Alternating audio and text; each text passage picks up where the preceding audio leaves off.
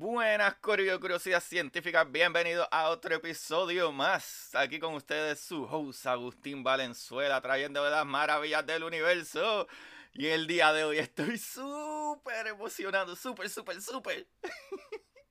Porque tengo una conversación brutal, brutal con Manolo Mato y Rubén Ahmed ya todo el mundo conoce que Rubén Amé, eh, Manolo Mato, nosotros, ¿verdad? Eh, ya hemos estado en otros podcasts juntos, pero en este podcast le estamos dando bien duro, literalmente, al problema real del cambio climatológico, la ciencia detrás de esto, pero literal, cuando uno habla, no, que el greenhouse effect, ¿verdad? Efecto invernadero, esto, aquello, lo que sea, pero la gente no entiende bien, ok, pero ¿cuál es el proceso? ¿Qué, ¿Cuál es la el problema químico, qué es lo que hace la temperatura, si sube la temperatura, qué es lo que afecta, qué es lo que no. Corillo, yo, yo no le voy a decir más nada. Este capítulo, mientras más pasa el tiempo, más ridículamente bueno se pone. O sea, nos fuimos y hablamos de todo, de un montón de, de, astrofísica, del clima, de cómo funciona la radiación en las cosas blancas. Ay, Dios mío. Yo te voy a decir algo. Corillo, suscríbanse, denle like, denle rate, apóyanos aquí abajo en el link en Anchor Listener Support. Busca mi libro, mi nuevo libro, La Exploradora Titán, está en Amazon ya. Y mi libro anterior, Curiosidad Científica, El Universo en Arroz con Habichuela.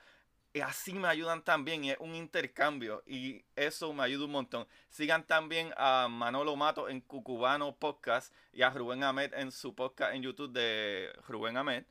Y Corillo, a mí como siempre, en Curiosidad Científica, por favor, compartan estos capítulos y envíenme un mensaje, escríbanme, que se lo agradezco un montón. Así que hoy, el, ¿verdad? El día de hoy vamos a comenzar con el final, de busquen la manera de aprender que más le divierta. Y esta próxima conversación está ridículamente divertida. Gracias, Corillo. Dale play. Vamos al capítulo, papá. Como dice Marie Curie, en la vida no existe nada que temer, solo cosas que comprender.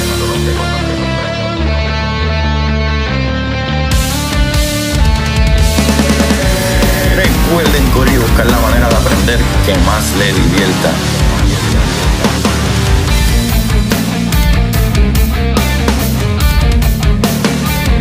Neil Tyson dice, nadie que es curioso es tonto. Las personas que no hacen preguntas permanecen ignorantes el resto de su vida. Y para ustedes, esto es curiosidad científica.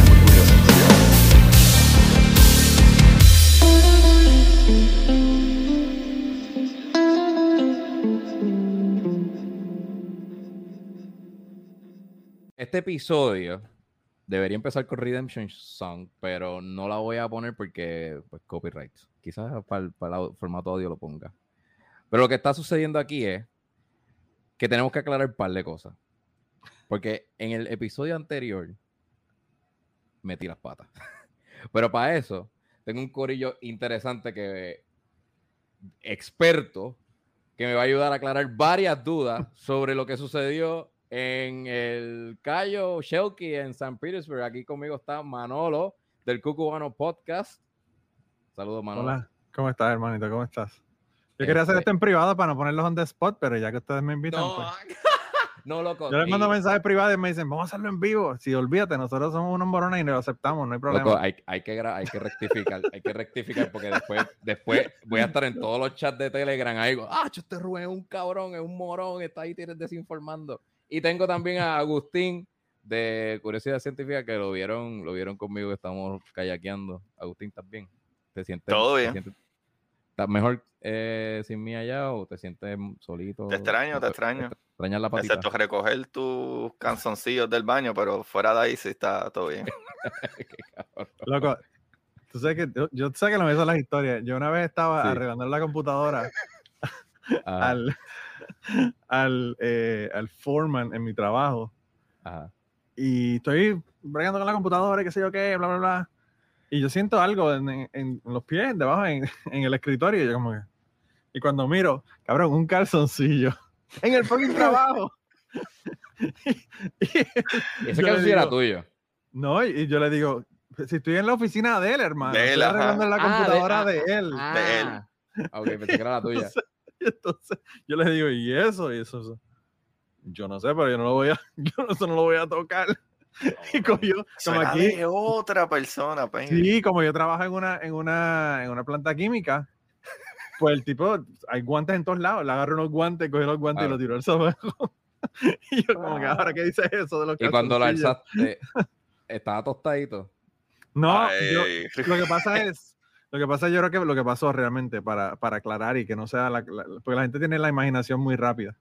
Cuando yo trabajo en la planta, yo tengo que tener eh, eh, ropa a prueba de fuego, ¿verdad? Por si acaso hay una explosión, por si acaso hay un fuego, por si acaso whatever.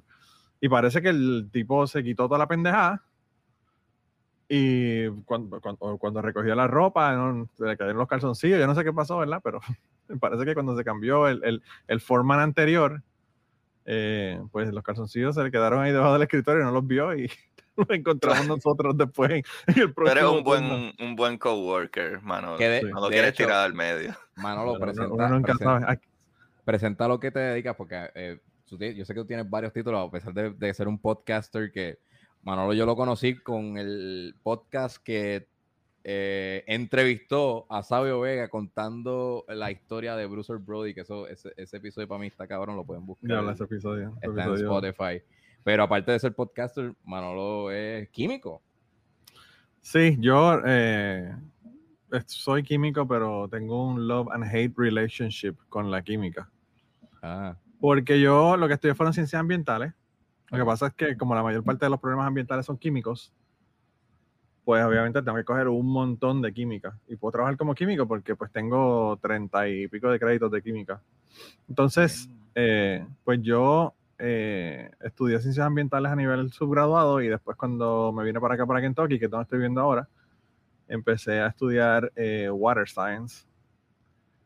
Entonces, pues esa combinación ambiental acuática fue lo que hizo todos esos triggers que yo tuve cuando escuché el episodio de ustedes hablando de agua. que para eso vamos, para eso vamos. Yo, yo lo escuché así. estos cabrones. Que tengo que aclarar. No hubo tantos errores, fueron dos par de cositas y par de cositas que realmente no afectan a, a, lo que estaban diciendo, que realmente lo que estaban diciendo estaba bien. Hay que resolver este problema y es, y es ya. Sí. Sí, sí. Yo quiero aclarar que, miren, la historia detrás de nosotros kayakear y, e ir a San Petersburg este, era simplemente hacer un podcast de, de lo cool que es simplemente kayakear. Pero me, me doy con la situación que Agustín me dice, mira, este, también está ocurriendo los red tides, puede que haya como que mucha peste porque hay muchos peces muertos y todo eso, y yo creo que, es un red tide. Entonces Agustín me, me, empezó a explicar por encimita, y yo tengo la brillante idea de que todo, todo, toda información quiero ponerla out there, y Agustín como que, ah, diablo, pero espérate, voy a buscar en Google porque es que yo no sé, yo no sé tanto, pero sé, más o menos y todo eso. Y pillé a Agustín en, entrevistarlo para poder este... Lo agaste, lo agaste en el agua del red le metí un, le metí un pez muerto y se lo metí en la boca y habla. por eso fue que varias veces los que no han visto eh, vayan allá y después viran para atrás. Vayan al Por eso es que varias veces yo digo, bueno, yo no sé tanto de esto. Quien sepa de esto escriba más mierda que abajo porque... Sí. Y que de hecho, eso, eso para mí también es algo que me gusta de, YouTube y que sucede, que sucedan estas, estas, estas interacciones con gente que sí sabe, porque una vez la información está afuera, que yo no sabía que Manolo tenía expertise en, en, en, en, acuática, ¿cómo es que se llama? Como yo le diría. en español es manejo de recursos de agua. Manejo, manejo de recursos de agua, pues como yo no sabía, pues de, una vez tuviese, qué sé yo, invitado o algo así, pero, no sé, vía telefónica o algo así. Pero. No, no, yo, fíjate, esto yo lo había ya hablado con Agustín hace tiempo, que íbamos a hacer un podcast porque realmente nosotros la última vez que hablamos hablamos de PVC, de lo que yo hago, pero no de lo que yo estudié.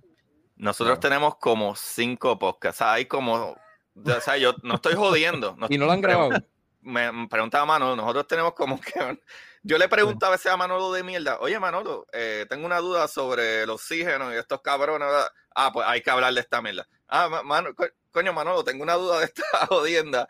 Y todo eso en mi mente, ah, ok, vamos a tener que sentarnos a grabar otro podcast. So, qué bueno que este se me. Pasa, lo que pasa es que mi otro mi otro científica. Eso, perdón, el eh, blog. No, no están, todos no, hemos grabado. No, eso están en WhatsApp, hermano, o en, o en Telegram, donde me mandaron mensajes. Ajá. Eh, estas son conversaciones privadas. Pues por, eso es que yo le digo, abre el Patreon y pon estas en Patreon, pero no quiere. El tipo, este.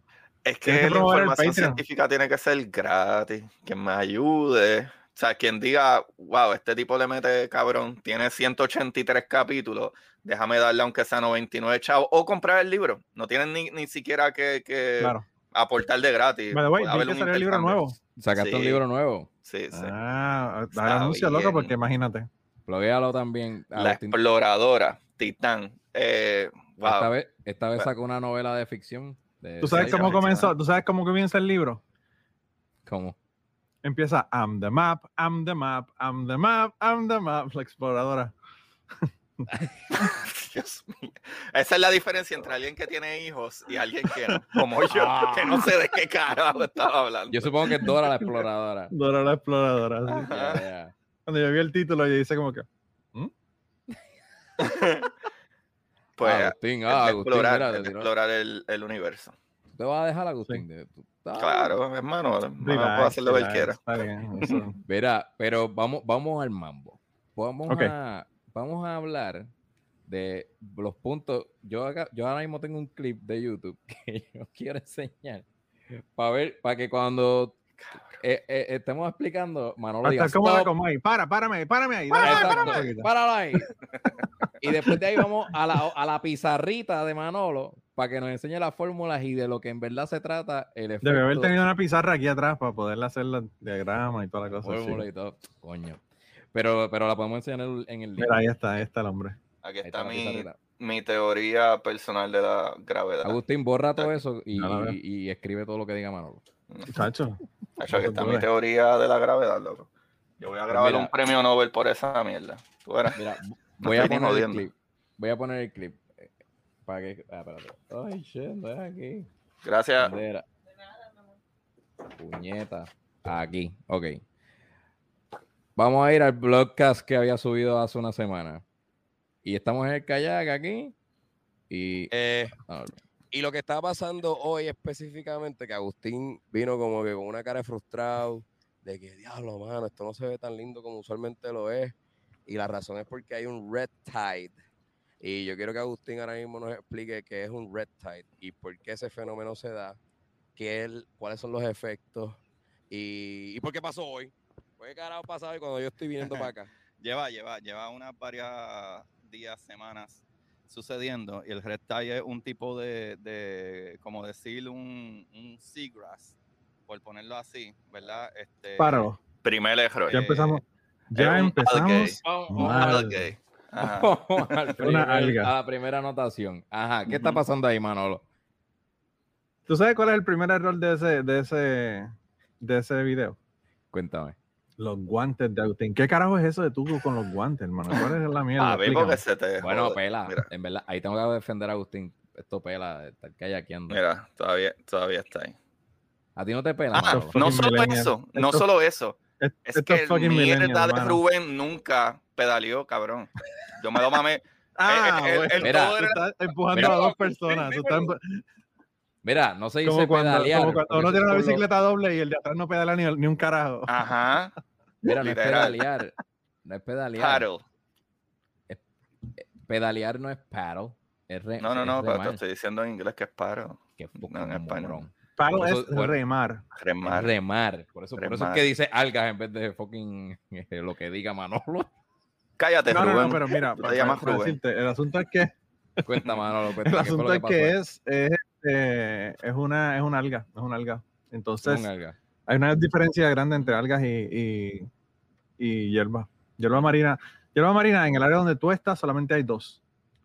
Eh, la hierba eh, talasia, que es la, hay una que es manatee grass y la otra que es turtle grass, ¿verdad? Porque hay una que la comen los manatíes y hay una que lo comen los, las tortugas. La que tú ves que es bien finita, esa es eh, la que comen los manatíes. La que es flat, que parece la, grama de tu casa, la hierba de tu casa, el césped, como dice la palabra correcta. Eh, pues esa también es otra, otro tipo de, de seagrass. Entonces, lo que ocurre con el red tide es que no es una, un, un seagrass, es una, es una alga. Una alga. Eh, una alga. Ok. Sí. Que, que algas pueden haber unicelulares, multicelulares. Eso es lo que te iba a preguntar. Eso es lo que te iba a preguntar. Pues yo sé que un, por lo menos en el caso de Red Tie, eh, y me vuelve a corregir, que sería magnífico si lo hace. Eh, exacto, el Red Tie, que tú lo ves y es como si fuera como cuando le cae el polen a los carros, pero en el fondo del mar, ¿sabes? Eso, e, el Red Tie como tal es un, un alga unicelular. Sí. Ok, ¿qué significa unicelular versus multicelular? Unicelular es que es un organismo que tiene solamente una célula. No, no, ok. Eh, su cuerpo es una célula. Su cuerpo es una célula. Básicamente. Hay un montón de organismos unicelulares. Hay un cojón de ¿Y este, esta alga es microscópica? Eh, bueno, yo creo que la razón por la que se ve es porque hay tanta alta cantidad que se ve en el agua, pero si la pones en un microscopio la puedes ver individualmente y son, Exacto. son, solamente unas células rojas. Exacto, se ve porque están juntas, pero si, si fuera sola, ok. Claro. Pues vamos, vamos a darle play. Que cuando crece, usualmente es debido al calor, ¿sabes? Cuando las temperaturas del agua son más altas y obviamente está atado a la, a, ¿verdad? El calentamiento global pues pasa, pasa. Mira, ese, ese, ese, es lo que se come los manatíes, ¿verdad? Eso que no, ese es el de las tortugas. ¿Ese es de las tortugas? Sí, porque es el que parece grama de verdad. Ah, ok. Sí, el que parece grama de verdad de tortuga, el que se come los manatíes es el finito. Finito, ok. Pues estamos acá, Manolo. Una se llama Talasia y la otra se llama Syringodium. Se le dice así porque ese es el parte del nombre científico. Ok. Eh, ¿Cuál fue el error eh, en la explicación? Hay todo. Pues, Eso, bueno, lo que pasa, lo que pasa es que indirectamente sí tiene que ver con el calor, pero no necesariamente es directamente relacionado con el calor. Muy bien. Cuando tú tienes la temperatura, eh, yo te puse ahí, eh, me parece que es la segunda, el segundo link que te puse ahí en el chat. Eh, el oxígeno disuelto en, el agua, obviamente los peces y los organismos acuáticos que respiran del agua, ¿verdad? No los organismos acuáticos como los delfines que respiran del aire, o las ballenas, o los manatíes pues esos animales que, sacan el oxígeno del agua a través de las branquias, dale hacia abajo un poco a esa página. Síguelo, síguelo, síguelo, síguelo, síguelo. Como a un cuarto de página. Eh, Dando poco a poco en lo que cae. Esa gráfica, mira esa gráfica que tienes ahí. ¿La verde o la...? La, azul que, está a mitad cortada. Esa gráfica, si quieres la puedes hacer más grande. Eh, esa gráfica te indica la cantidad de oxígeno disuelto en el agua a medida que tú tienes una temperatura más alta, el contenido de oxígeno del agua baja. Si te fijas ahí, a 0 grados, de 0 a 10 grados, tú tienes entre, qué sé yo, 10 a 14, 10 eh, a 14 miligramos por litro de agua. Entonces, a medida que tú aumentas la temperatura, sigue subiendo 20, 30, 40, 50 grados centígrados, pues el oxígeno baja. Entonces, al bajar el oxígeno, pues obviamente si los animales que están, que están en el agua, que están usando el oxígeno para respirar de ahí, pues van a tener menos oxígeno. Es como te pasa a ti cuando subes a una montaña, por ejemplo. Que si tú subes a Machu Picchu y te pones a correr, vas a ser un candidato eh, excelente para que te tengan que poner oxígeno porque el oxígeno es tan, tan bajo a esos niveles altos de altura, ¿verdad? Que que no vas a poder respirar, aunque tengas, ¿verdad? Aunque tengas el oxígeno, el contenido más bajo hace que te se, te, haga más difícil. Y en el caso de los peces, pues llega un punto en que se mueren porque están todos respirando de ese oxígeno y además de que el nivel está bajo, pues tienes un montón de organismos que están utilizando el oxígeno, por lo tanto baja aún más y, y pues eso hace que, los animales se mueran, los organismos eh, que, que viven en el agua. Y por eso fue que vieron un montón de peces muertos, como tú mencionaste en el video, eh, y hay otro montón de organismos que también podían haber estado muertos, pero no salen a la superficie, como si tienes un erizo, por ejemplo, se muere, se queda en el fondo. O un sand dollar o cualquier otro organismo que esté, que esté en, el, fondo del mar. Eh, entonces, pues ese animal que se muere, obviamente, aumenta la cantidad de nutrientes en el agua porque pues obviamente los animales van a tener ese, alimento adicional en el agua y ese alimento adicional en el agua es lo que hace que se disparen estas algas porque obviamente a mayor cantidad de alimento, mayor cantidad de reproducción, mayor cantidad de, de, algas en el agua. Entonces, indirectamente sí tiene que ver con el calentamiento global. Pero no es que el calentamiento global causa que estos animales crezcan, porque esto, aunque no hubiese calentamiento global, si tú tienes una, una charca pequeña, cerrada, pues es, bien probable que si tienes peces ahí, pues tengan problemas de respirar y mueran, aunque, aunque la temperatura, los cambios no sean tan, tan drásticos, ¿verdad? Pero ¿Tiene que ver como que era con cambios de temperatura o no? Como que en, un ambiente frío no se daría el red tide. No, en un ambiente frío generalmente no se da red tide porque obviamente tienes la cantidad mayor de oxígeno eh, que, hace que no, que, pues, obviamente no vas a tener ese, ese, esos nutrientes adicionales.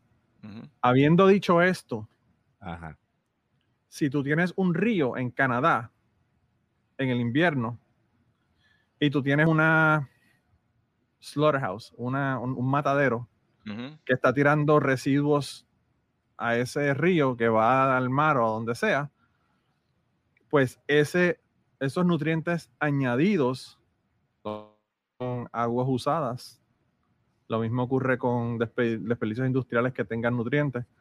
Eh, también puede hacer que se cree un red tide y entonces no tiene nada que ver con la temperatura. Tiene que ver con que los nutrientes los estás añadiendo aunque esté frío el agua. O sea, que... esto puede ocurrir en cualquier lugar, pero por el calor obviamente solamente ocurre en la parte más tropical y subtropical. O sea que si estamos hablando, ¿verdad? De lo que me acabas de decir, también tiene que ver mucho con las compañías que tiran desperdicio a los cuerpos de agua. Sí, sí. Okay. igualmente son cosas que el gobierno debería tener un, check de, ok, ¿qué carajo tú estás haciendo? Técnicamente sí lo tienen. Técnicamente las aguas tú las tienes que tratar a, un nivel antes de poderlas tirar al, mar. Pero, por ejemplo, hay, hay cosas que no tienen regulación. Por ejemplo, tú tienes un bote y tú puedes tirar tus desperdicios usados de tu, de tu toilet en el, en el bote o en el crucero. Imagínate la cantidad de mierda que hay en un crucero. Ah, wow. Sin tener que tratarla. Wow, sí, sí, sí, sí. Y los cruceros, se supone que solo boten en otro lado, como que ellos no En mar abierto, en mar abierto, pero sigue siendo el mar, o sea. Ajá. Oh. Obviamente un crucero no lo puede hacer en las 12 millas náuticas en Puerto Rico, por ejemplo, cuando llega al muelle. Sí, es mar pero, si, pero si está en el mar abierto, en el, en el qué sé yo, en, la en la trinchera de Puerto Rico, que son un montón de millas de profundidad, pues ahí en esa área sí puede hacerlo. Pues, y está cool, no hay problema. Pues, realmente estaría cool si el tráfico no fuera tan brutal de alto, en, ¿verdad? Especialmente en lugares, en lugares que son más cerrados, pues si tienes un crucero que va de, qué sé yo, que cruza el Atlántico, pues eso es una cosa. Pero si tienes un crucero que está yendo eh, Martinica, Dominica, Santa Cruz, Puerto Rico, es todo, eso es una, área bien cerrada. Sí, es como la, triangulación es demasiado pequeña. Ahora mismo, por ejemplo, para que ustedes tengan una idea, y esto lo pueden hacer el research, sí. hay un área, la gente está hablando de, y eso obviamente la gente porque no sabe dice estas cosas, pero cuando ocurre una, un desastre, por ejemplo, como el, el, desastre de petróleo que hubo en el, en el Golfo hace unos años, donde se soltó un montón de petróleo. Obviamente eso es terrible para la vida, la vida marina. Sin embargo, en el Golfo hay permanentemente un área donde no hay oxígeno, por lo tanto no hay organismos, organismos que necesiten oxígeno. Hay organismos que, se, que podrían haber en el fondo del mar que, que, utilicen otras formas de obtener su energía, ¿verdad?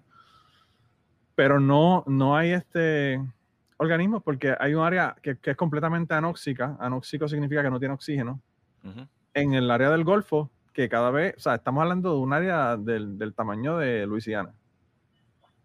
Para que tengas una idea del tamaño del, océano, en donde no, donde no este, eh, obviamente eso, grandísimo. eso aumenta y se reduce, ¿verdad? Pero hay momentos en el que estado del tamaño de un estado de los Estados Unidos. Y eso es debido a la escorrentía del río Mississippi, que la escorrentía del río Mississippi trae una cantidad brutal de fertilizantes, porque es donde se, donde se siembra todo lo que se siembra en los Estados Unidos. Y esos fertilizantes, obviamente, como no son fertilizantes que están en la tierra, son superficiales que se le ponen a, la, a las plantas que se están, eh, al maíz a la soya, lo que sea que se, que se esté sembrando, pues eso va al agua del Mississippi, se descarga al, al Golfo, y como eh, pues hay un área, en el Golfo donde hay menos, menos eh, movimiento, porque si tú te fijas, el Golfo, tú tienes Florida, tienes el Golfo, y en el Golfo esa, agua, esa agua que viene desde México tiene que bajar para coger por debajo de Florida para seguir la corriente que sigue hacia, hacia Europa, ¿verdad? Entonces, ese movimiento circular que se forma ahí al, entre Haití, Cuba, eh, México, Luisiana y Florida, es un vortex. que hace un toile gigante. Claro, un toile gigante que en el medio, esa agua, pues se mantiene circulando ahí con esos nutrientes y es lo que hace que, ese oxígeno eh, baje y, hay un área que, que no hay oxígeno, punto. Y ocurre en otros lugares del mundo, pero en el, el que hay en el Golfo es brutal de grande. Wow. Mm, ok. So, entonces, te pregunto con eso. Eso sería parecido como sucede en el mal muerto, el famoso mal muerto. La diferencia de ahí es por la sal, la cantidad de sal que hay en, el. Ah, ok. Pero no tiene, no tiene nada que ver con el oxígeno. Es, que, es que los animales no pueden soportar los niveles de sal que hay en el mar muerto y por eso no hay, no hay vida ahí. Digo, hay vida, hay vida. Lo que hay vida de bacterias, yo creo. Claro. Las que no hay vida grande. Claro. Sí, sí, sí, sí. No, y, hay, y ahí, o sea, hay vida, en, puede haber vida en lugares anóxicos porque son organismos que, obtienen su energía por reacciones químicas, por ejemplo. En el fondo del mar, donde no hay luz, donde ese motor de la, de la luz, que es lo que, que, es lo que hace que, que todo se mueva, ¿verdad? En la parte de los corales, que no existe, pues hay animales que funcionan con energía geotérmica, básicamente. Ajá, térmica. ajá, eh, pues, eh, incluso una de las teorías de cómo se formó la vida aquí no era necesariamente por el sol, porque si tú pones la teoría de cómo se formuló la vida aquí, que todo el mundo dice que salió del agua. Pregunta, ¿teoría o hipótesis? Eh, es una teoría, es una teoría. Actual, digo, la tienen como teoría, ¿sabes? Pero la tienen como teoría porque han hecho experimentos que actually sí, por ejemplo, animales que viven bien al fondo del agua crecen entre bacterias y animales mucho más grandes por la energía geotérmica, por el, por el calor que sale de allá abajo. Y incluso la teoría que de cómo se formuló la vida, la más aceptada es la, ¿verdad? La geotérmica dentro, o sea, la, vida comenzó dentro del agua, eso es lo que entendemos, y dentro del agua los rayos del sol no llegan para darle esa energía, o sea que tuvo que haber sido, y esa es la teoría más aceptada, por la energía termo, ¿verdad? termodinámica, ¿verdad? Ese calor y esa, ese, ese Pero también lo que ocurre, en el centro lo que ocurre es que en, lugares donde hay, donde hay alto, alto calor en, en la corteza, es porque hay eh, extrusiones del, del, del, magma, ¿verdad? De, ajá, Del, crust, sí, sí, ¿verdad? Y de ahí salen muchísimos nutrientes también. O sea, que es un agua, un agua rica en nutrientes ajá. y con esa temperatura. Tiene un cojón de aminoácidos. Un mm, montón de aminoácidos y todas esas cositas bellas para. Pero la, razón por la que te pregunto, lo de teoría o hipótesis, no, no es por joderte, porque. No, no, no, eh, qué bueno que me preguntes. Porque quería saber, porque no sé si esa es la que, la que es más aceptada. Si es la más aceptada, obviamente por eso que se dice que es la teoría. Sí, es la más aceptada porque, loco, en las profundidades del mar no, sabe, el agua es uno de los elementos, que eso tú lo tienes que saber, que mejor tú utilizas para la radiación. ¿Sabes? Si tú quisieras la vida perfecta en una nave, en el espacio, rodea la de agua. El agua es lo mejor que existe para la radiación. Porque la radiación funciona diferente dependiendo qué medio, ¿verdad? Atraviesa, qué material, cristal, hielo, pared, whatever. Y por eso se entiende como que, bueno, si la vida salió del agua, que es lo más aceptado, y se han hecho pruebas de esto y sí hemos logrado replicar eso. Eh, no fue por los rayos del sol en la Tierra, fue literalmente dentro del agua y de dónde salió esa energía, ¿verdad? Esa radiación, esa, ¿verdad? Lo que es energía, lo que crea una temperatura, todo es radiación, aunque no se ve en luz. Y sí, tuvo que haber salido porque también no es el planeta que vemos ahora tampoco. Sea, en aquel momento era cuando se, después de whatever, 300. Bueno, el planeta para empezar, el planeta para empezar no podía sostener vida en la superficie con la luz por los grados ultravioletas porque no teníamos mm, una, una atmósfera. Eh, una atmósfera. Porque no hay oxígeno, obviamente, porque el oxígeno lo crean los, los organismos. empieza a enfriar, gases suben, se cambian las cosas y, ajá, y ahí es que se empiezan a crear diferentes gases y después que especies pueden también añadir otros diferentes gases, ¿verdad? Que los metabolizan, ahí se añaden otros tipos de gases y entonces los mismos rayos del sol dividen moléculas que se crean otros elementos y aquí, oye. esa es la famosa capa de ozono, aparte de todas las capas atmosféricas que tenemos, la capa de ozono. La capa de ozono es una de todo el layer de la atmósfera. Ya. Eh, la alga nace entonces no necesariamente del calor, nace de los nutrientes que son provocados por la contaminación. Eso es lo que estábamos hablando. Este, por la contaminación o por los animales muertos. Ajá. O por los mismos animales muertos. Ok. Aclaramos. Ajá. Déjame decir algo rapidito, rapidito. Ajá, que, ajá, si tú te pones a pensar, eh, eh, ¿verdad? El calor, ¿verdad? Las temperaturas en el agua no son todo, son solamente una parte, pero definitivamente una temperatura alta en el agua hace que el oxígeno se siga yendo para el carajo y habría más especies muertas que le dan más alimento al y que crezca. Sí, no, es un catalizador, por decirlo así. Eh, lo que pasa es que no necesariamente es la raíz, pues quería llegar a la raíz del fenómeno, que eh, son los nutrientes que son provocados por la contaminación o los animales muertos, no necesariamente por el calor, pero el calor puede, puede ser un factor. Este, Mano, tú Mira, aportar. Ahí te puse, ahí te puse una, una, dale, dale ese último clic de epa.gov para que tú veas el, el, el pequeño, eso, eso, es de un estudio nada más, ¿verdad? Porque eso solamente es un estudio de un área. Pero cuando le das ahí, para que, para que la gente lo vea, el tamaño que hay del área anóxica en el área de Luisiana, Texas y todo lo demás. Fíjate esa gráfica, 6.200 millas cuadradas, hermano. Estoy tratando de ponerlo ahora. O sea que una cuerda y media. 6.200 millas cuadradas. una, cuerda, una cuerda es 43.500. Por ahí va, Corillo. No, whatever. Pies, se me olvidó. No millas. Sí, es verdad, es pie, es pie. Loco, esos son tres estados. Sí. que tú estás viendo ahí, cabrón. Sí, sí, sí, sí, sí, una cuerda son para que pies. Tú, te fijas, el, lo, de en Texas. lo de la izquierda es Texas, lo de, lo de otra es Luisiana, lo, de, lo demás es Mississippi. O sea, y eso es, aquí que estamos, lo que estamos viendo es cómo se extiende qué.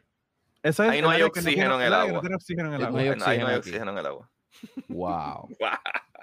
so, aquí no hay vida.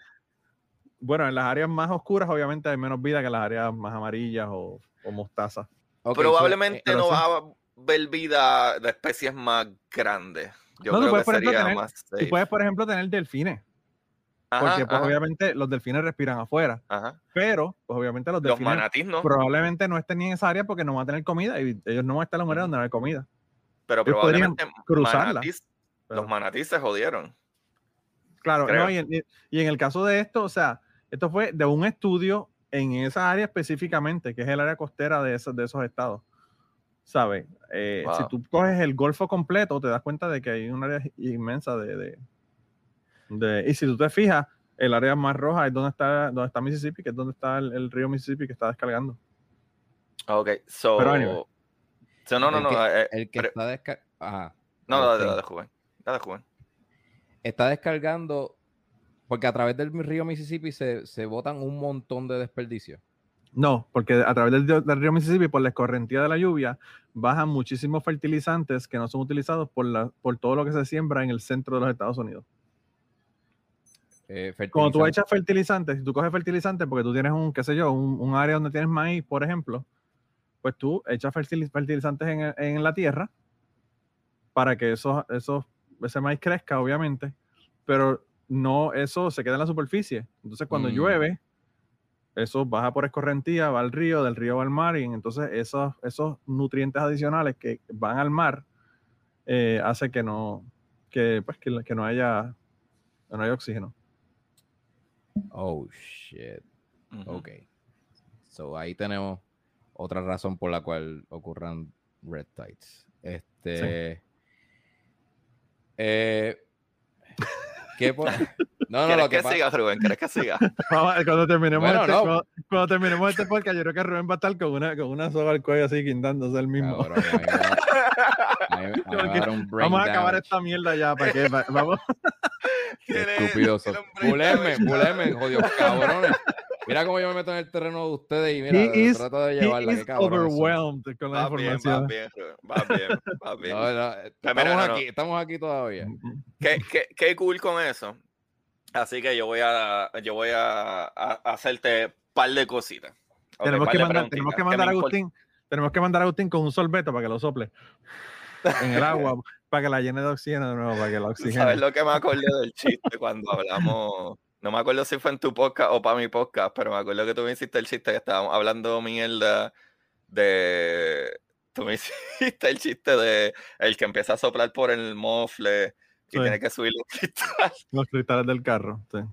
Anyway no van a entender. Vayan al Cucubano Podcast y vean ese capítulo, está bien bueno. Ese chiste trae ustedes por el aceite extra virgen. Eh, vayan y compren su aceite extra virgen Goya. No, el chiste, el chiste es un chiste tan estúpido que no, realmente no, no, me quiero, no quiero ni, ni volver no, no a lo haga, no lo haga. Un tipo que tuvo un accidente y el tipo que, que chocó con él le dijo, soplalo por el muffler para que se enderece, ¿verdad? el, el, el metal. Y el tipo lo sopla y sopla y sopla y no pasaba nada. llegó un panel y dice, ¿qué tú haces, loco? le dice, pues estoy aquí soplando porque me dijeron que con esto se arreglaba la hojalatería del carro. Y le dice, mano, la verdad que tú eres bien bruto, loco. Oh Ese carro tiene los cristales abiertos. Ciéjaselos, los ah. cabrón. Pues así de mierda, Picha, no se rían, no se rían. Así de mierda. Hacerle un chiste como este a un comediante es como... Cabrón. Como, Diablo, esto, esto, primero eso es un chiste robado, definitivo. Esto, esto ah, no, eso es robado. En el barrio, en el barrio todo el mundo se sabe este chiste. Tú eso, ¿tú sabes, ¿tú sabes de dónde yo saqué ese, ese, ese chiste? ¿De dónde? Del libro de chistes de Eddie Miro. que by the way, by the way, Eddie Miro se lo robó primero. Eddie Miro se lo robó, eso mismo. Eddie Miro se lo robó. Eddie Miro se lo robó a alguien. Claro, esto es regift y regift y regift hasta sí. llegó Manolo. Mira, Mira yo pero quiero hablar de ah, verdad, de verdad, de el cambio climático. Exacto, exacto. Okay. ¿Cuán reales? ¿Cuáles son los efectos? Eh, esa, primera pregunta, esa primera pregunta no hay que hacerla ya. Ah, exacto, exacto. Sí, eso sí, no sí. hay duda. Eso no hay duda. Oh, no, no, sí, es así. Es así. Incluso, incluso, y tú me corriges, porque tengo mucha gente que me dice como que, ah, el cambio climático. Y yo digo, ok, sí, va a suceder. Claro que va a suceder. No, pero, no necesariamente. Oh. Yo, ok, no, qué, qué bueno, que me encanta. Wow, qué bueno, qué bueno. Yo pienso que como quiera el cambio climático sucede, no, no que necesariamente sea drástico y nos jodamos como lo estamos llevando, pero pienso que como quiera cambios climáticos sí suceden, pero estamos acelerando ese cambio y lo estamos acelerando hacia el lado que nos vamos a joder. El problema, el problema del cambio climático no es que el, que el clima cambie porque hubo una época en que los, los Estados Unidos, la mitad completa era hielo, básicamente. En la era glacial, obviamente, eso ocurría, pero, y se ha, se ha, calentado el planeta y ha habido momentos en que se calienta y se enfría, se calienta y se enfría, pero, pero, cuando tú tienes una era glacial, precisamente el nombre te lo dice todo, es una era, puñeta, son un cojonal de años, y los animales obviamente tienen un periodo súper amplio de cientos y cientos y cientos y cientos y miles de años para adaptarse a ese cambio. El cambio climático que nosotros estamos hablando es los últimos 100 años. Y no hay animal, no hay organismo que se pueda adaptar a esa velocidad. eh, en este momento que estamos nosotros viviendo, hemos per perdido más especies que en cualquier otro momento en la historia del planeta. Entonces, ¿por qué esto está ocurriendo? Bueno, hay animales que no pueden bregar con el asunto. O sea, Ajá. punto. Ahí, yo tengo amistades que viven en Carolina del Norte, cabrón, y ahí tienen cocodrilos. ¿Cuándo tú has visto cocodrilos en, en Carolina del Norte? Loco, cuando tú has visto tormentas que destruyen y hacen inundaciones, que se llevan casas, que tengo un amigo en Carolina del Norte por una freaking huracán en Carolina del Norte, allá arriba. Eso no sucedía. Que perdieron su casa. Las habían, lo que pasa es que no eran tan frecuentes como ahora. Sí. jamás. Es más, ah, de, de... hace dos años estaban sorprendidos porque siempre se esperaba, digo, sucedían, pero no a este nivel. Pero antes siempre se esperaba de que la tormenta, ah, chacho, eso vino de allá de África y qué sé yo qué. No, loco. Ahora, aquí mismo en el Golfo de México, de la nada, de momento apareció una, una tormenta que se convirtió en un huracán súper cabrón que descabronó Houston ¿sabes? Que lo hizo mierda en... No tuvo el espacio de viajar por el agua caliente desde África para crecer. No. Aquí, en un espacio super mierda, se creó y fue devastador para, ¿sabes? Discúlpame, Manolo. No, yo, yo sí, yo sí, o sea, eso yo lo, yo lo sé, eso lo estamos diciendo. Yo, fíjate, es interesante porque la gente habla del, cambio climático. En los últimos tres años, yo creo que la gente ya como que ha caído en cuenta de que si esto está ocurriendo. Pues ya es como que obvio. O sea, en Florida tienen bombas bombas para sacar el agua de, de sal que está entrando en, en, en, la ciudad, básicamente. Si esas bombas se apagan, se inunda la ciudad. Ajá.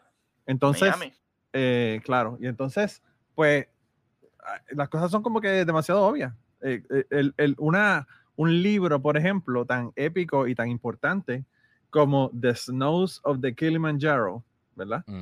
Que es un libro que nos dan en la escuela para nosotros para leerlo, ¿verdad? Ya eso no existe. Ah. Ya no hay snows en el Kilimanjaro, ya no tiene nieve, punto. Tú vas y ves el, Kilimanjaro en, en, en, Tanzania y no, y no tiene nieve, punto. Entonces, es como que una cosa tan obvia ya que la gente no puede negarlo.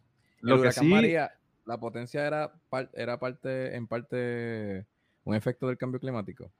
Bueno, lo que, lo que ocurre es que cuando el agua está más caliente, a mayor temperatura en el agua, más incidencia de huracanes hay. Y obviamente se pone más fuerte porque con el agua caliente lo que hace es que crea más evaporación y entonces eso contribuye a, la formación del huracán. Entonces, eso es una pregunta que no podríamos contestar, pero de la manera que la podemos contestar es eh, a nivel de muchos huracanes, no de uno solo. O sea, uno solo puede que haya sido así de fuerte, pero cuando tú te comparas la incidencia de huracanes ahora, en los últimos 20 años, y la comparas con la incidencia de huracanes en el 1900 a 1920, por ejemplo, pues tú te das cuenta de que hay muchísimos más huracanes y muchísimos más fuertes. O tormentas. O tormentas, sí, tormentas. Y, y, ¿sabes? No solamente tormentas, hay, habido momentos en donde, en donde hay una inundación que no tiene nada que ver con una tormenta. Aquí en Kentucky en Luz se, se inundó la ciudad y, y fue por una, una, lluvia de un día. Estamos viendo también fenómenos en Turquía, en Grecia está, han habido unos incendios. fuegos. En Brasil algo de que está nevando. California lleva quemándose como dos años. California. California ha muerto un montón de gente que estando en la carretera tratando de escapar, se jorobaron. Quedaron pillados dentro del fuego porque la gente no entiende cómo funcionan esas cosas tampoco. Como que el mejor amigo del fuego es el oxígeno, ¿sabe? El aire, que está harto de oxígeno, ¿sabe? Es, eh, eh, un, ¿cómo se dice? Un gaslighter yo creo que la gente, yo creo que la gente tampoco entiende el, nivel de calor que se genera en un incendio. Que tú no tienes que estar eh, directamente con las llamas del fuego, en contacto con las llamas del fuego para quemarte. Yo, para que tú tengas una idea, eh, hubo una casa en, mi calle, un poquito más abajo de mi casa, que se quemó. La casa tenía, la casa, la casa tenía un patio al frente, ¿verdad? de la casa y pues yo que tendría en el patio como 40 pies de patio al frente de la casa, la calle, y tendría la otra casa como 12 o 15 pies de patio, porque era una que quedaba del, patio del lado, no el patio del frente. No quedaban frente a frente, sino que una quedaba hacia el lado y la otra de frente. Anyway, el caso es que esa casa se quemó y a la casa que estaba al otro lado de la calle se le derritió el siding del lado de la casa. Para que tú veas, o sea, para que tengas una idea de la cantidad de calor que tiene que haber para que un, plástico se queme en una casa a esa distancia sin que lo toquen las llamas. Entonces, eh, eh, los bomberos estaban allí, básicamente con una manguera, poniéndole agua a esa casa, porque si lo hubieses dejado ahí, pues hubiese cogido fuego y se hubiese quemado la otra casa también. Y te estamos hablando que estamos hablando de casi, casi 80 pies de distancia una de la otra. Wow. Entonces, pues lo que ocurre con los fuegos es eso. Tú tienes un fuego que está, que, que viene de una montaña, tú estás en una calle que, imagínate cualquier calle, cualquier carretera de Puerto Rico, la carretera 10, que tú tienes a un lado del bosque, del otro lado del otro bosque, en el otro lado, que viene el fuego, pues obviamente eso brinca de uno al otro porque es que el nivel de calor es tan alto que hace que se queme y obviamente los carros que están en la carretera también se quemarían. Sí, no, y, eh. parte de eso es que el viento que sopla, aparte de que mueve el fuego, le da más vida al fuego. Claro, sí, sí, sí, porque el, calor lo que hace es que te, que te crea esas corrientes de aire. Ok, pues me parece interesante que tú dijiste ahorita que sí hay manera de detener el, calentamiento global. Esta fue una de las preguntas que, estaba haciendo a Agustín. Y pues la preocupación era de que no es que vamos a detenerlo, era que hay que eh, frenar el, que el cambio climático ocurra. Pero tú dijiste como que sí, hay manera de que se detenga. ¿Cómo sería eso posible? La mala noticia es que yo creo que ya estamos muy tarde para eso. Pero. Pues, pues empezamos. ¿Qué hubiésemos hecho al principio para poder evitarlo? A, eso, es lo que venía. A eso es lo que venía. La gente, la gente viene negando el calentamiento global por décadas. Cuando yo estaba en la Universidad de Puerto Rico, en el año 92, yo entré a la, Universidad de Puerto Rico. ¡Diablo! Ya nosotros estábamos hablando de calentamiento global en la Universidad de Puerto Rico en ese momento. Nadie hablaba de eso en las noticias, nadie hablaba de eso de ningún lado. Yo voy a añadir algo ahorita.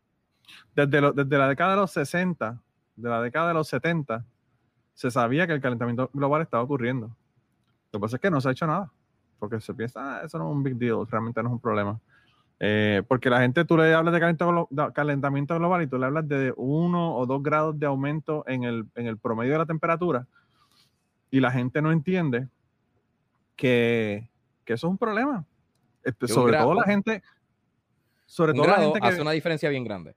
Bueno, lo que pasa es que es un grado, un grado en el promedio lo que te hace el calentamiento, el calentamiento, global es que te, aumenta los extremos de temperatura, frío y caliente. ¿Sabes el promedio? ¿Podrías decirme el promedio? ¿Qué promedio? De, la temperatura y, eh, y, el cambio. Para darte un dato, para darte un dato así interesante. exacto. En Kentucky, en Kentucky donde yo vivo, en este momento histórico, hay 14 días más al año donde la temperatura sube por encima de los 100 grados en comparación con 20 años atrás. Wow. Entonces, hace 20 años atrás, pues la temperatura eran 14 días menos del año en donde la temperatura estaba por, por, por encima de los 100 grados. Eh, sí. Y entonces, ah, pues eh, el, el, el, el, cambio, si tú, si tú consideras el average, obviamente, si tú tienes una temperatura extrema alta y una temperatura extrema baja, cuando tú haces el average, el cambio puede ser bien pequeño, pero los extremos pueden ser gigantes, ¿entiendes? Mm. No sé, si me estoy. No, yo te entiendo perfectamente. Puedo, dar un ejemplo de ellos si pues, eh, bueno, el cambio que me llega a la mente. El cambio extremo que te acabas de decir es que pues se, se, tradujo a 14 días en 20 años que son sobre 100. Ese es el cambio extremo. Mira, si tú tienes dos días, vamos, a poner que tú, vamos a poner que tú tienes dos días. Esos dos días, un, uno está a 100 grados y el otro día está a 0 grados. El promedio de eso es 50 grados. esa es la media. ¿Verdad? Ahora, si tú tienes un día que está a 125 grados y otro día que está a negativo 25 grados, ¿cuál es el promedio de eso? 75. Eh, es lo mismo prácticamente. Es ah, lo mismo prácticamente porque estás aumentando lo alto y aumentando lo, bajo. Por lo tanto, el promedio va a estar en el mismo medio. Así que la media, sí. ¿Entiendes? Le restaste, lo que le sumaste después en los claro, Claro. Yo, yo voy a dar un ejemplo porque a mí me gusta poner comparaciones para que la gente se haga una idea de cuán jodido pueden estar las cosas en cosas en arroz con habichuela. Voy a dar primero el ejemplo de que hace como cuatro años nevó como nunca fucking había nevado en Boston. Y gente murió porque solamente hubo cuatro días más o seis, una, una, como una semana. Búsquenlo, mala mía, fue hace como el 2018 algo así. Eh, y murió gente que no estaba preparada, que no sabían, porque no nevaban 36 pulgadas o 48 pulgadas de nieve en nunca. no estaban preparados para ello. Ah, reciente también. Y ejemplo número dos que voy a dar y eso fue este año, en Texas nunca había sucedido unas nevadas como la que había sucedido, que gente también murió. Tengo amistades cerca que quieren un montón a Manolo, como este Fabián Castillo, que él tuvo que irse a un hotel o un motel, literal, él tuvo que irse a un motel porque se iban a morir en el cabrón apartamento. Porque el apartamento, número uno, de un momento solamente duró loco, solamente duró una semana extra, siete días, y se tuvieron que ir del apartamento porque en su apartamento hasta la luz se fue para el carajo y no había quien pudiera repararle en, eso, en ese momento. Y donde tenían calentador y, y y whatever era alquilando un hotel, los cuales se llenaron. O sea que quienes no tuvieron la suerte se jodieron. Tuvieron que pasarla y no necesariamente que la gente se muriera, sino que te puede dar un, frostbite. o sea, hay un cojón de mierdas que te pueden pasar. Pero eso es. Dame. Y, no, y recuerdo que uno de los daños colaterales es que la, no, tenían luz. Ajá. porque había gente que fue a esa mierda, va a pasar nevada. No estaban preparados para esa mierda. Y creo que era que también que afectaba, congelaba la cablería. Eh, los baños explotaron. Como no los baños explotaron, las tuberías explotaron, ah, todo se jodió por cuatro a siete días extra. Pero el ejemplo entonces, para que la gente tenga una idea de lo que puede ser una diferencia, porque algo tarde un poquito más, un experimento que pueden hacer facilísimo. Cuando tú compras popcorn de microondas, te dice que tienes que ponerle 2 minutos con 35. Ah, pero lo que la gente no sabe es cuán bueno es tu microondas. Hay microondas que tienes que ponerle unos minutitos más, unos minutitos menos. Y a veces tú le pones 3 minutos porque toda la vida le pusiste 3 minutos a la bolsa de, de, pero esta vez te compraste un microondas nuevo, que está cabrón, y envía a Ondra de microondas que están cabronas y cubren las áreas mucho más cabrón. ¿Qué pasa si le pones los mismos tres minutos que le ponía a la mierda de microondas que tenía? Se te quemó el cabrón postcon. Y puede haber sido cinco segundos extras que jodiste el postcon. ¿Sabe? Cosas así que a lo mejor parecen mínimas, pueden ser una causa ridículamente cabrona. Como no, y utilizando, lo de Texas o lo de Boston. Y utilizando ese ejemplo de los cuatro días, como que imagínate pasar hambre un día pero no, imagínate que se extiende y pase hambre cuatro días, porque todavía no puedes salir de tu casa, tiene una nevada y todo eso, ¿sabes? Más, ah. más, más horrible.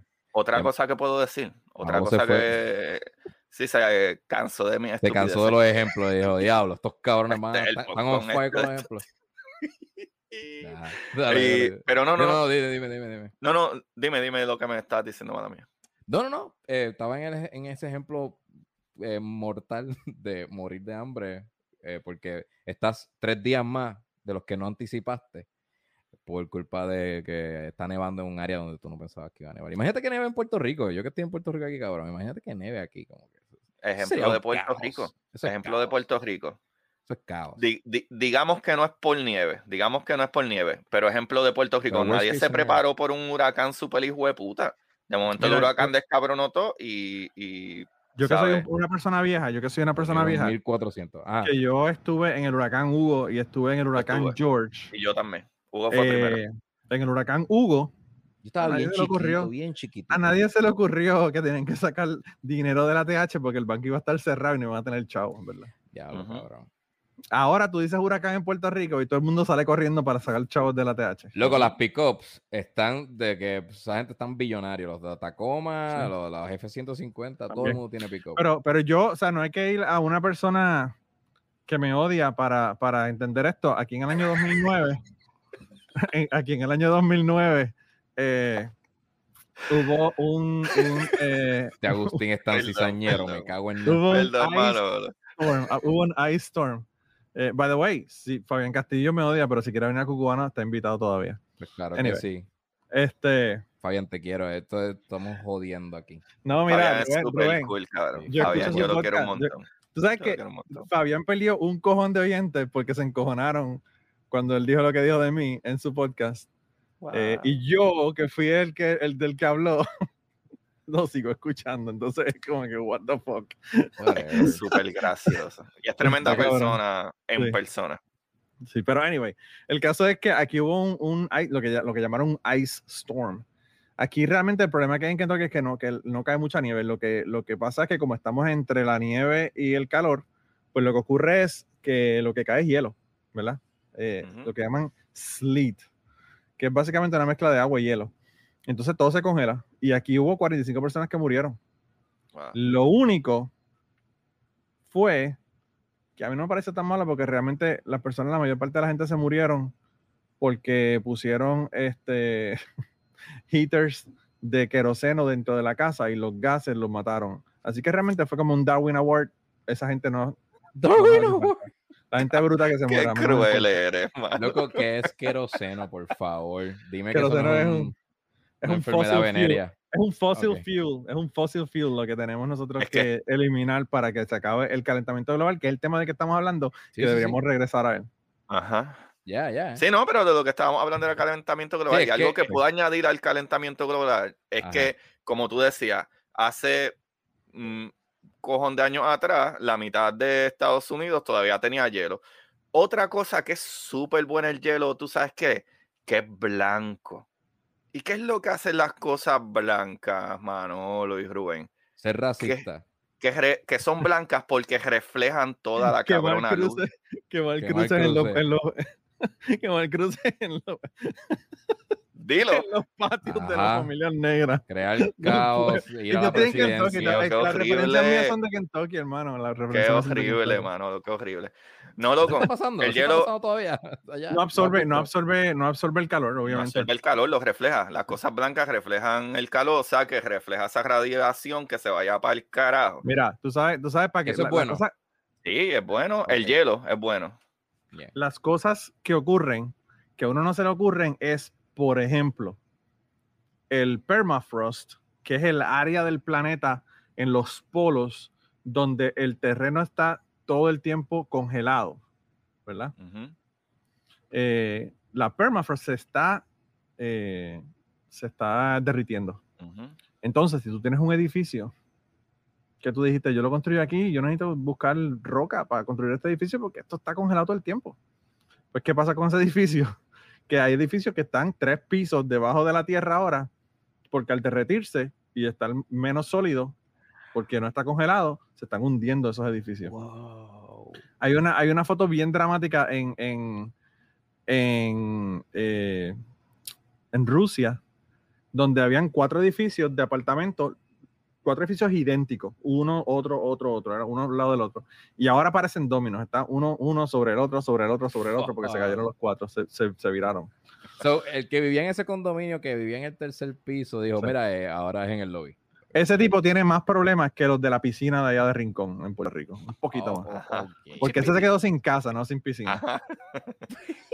¿verdad? Sí, sí, sí. Eh, pero, pero, o sea, son cosas que uno no las piensa. El permafrost tiene un montón de CO2 en los espacios del, del, del terreno que está atrapado ahí. Eso no está en la atmósfera. Cuando se derrite, eso sale a la atmósfera y se aumenta el CO2 y, y hace, es una cuestión eh, que, que es eh, exponencial. A mayor cantidad, mayor sale. Incluso Eh, el farming, la agricultura. La agricultura no es natural. Cuando tú empiezas a sacar Cabrón, tierrita para sembrar cosas, también se suelta CO2 y se O cuando, o cuando le pega fuego al Amazonas para, para sembrar lo que te, te da la gana también. Sí, para, que- buscar más fossil fuel. Freaking Claro. assholes. So, eh, Pero- eh, la, la- la emisión de, yo he escuchado lo de que eh, también la ganadería le están acumulando un montón de reses en un mismo lugar que Sí, lo que ocurre con la, ganadería la, la es particular. flatulencia.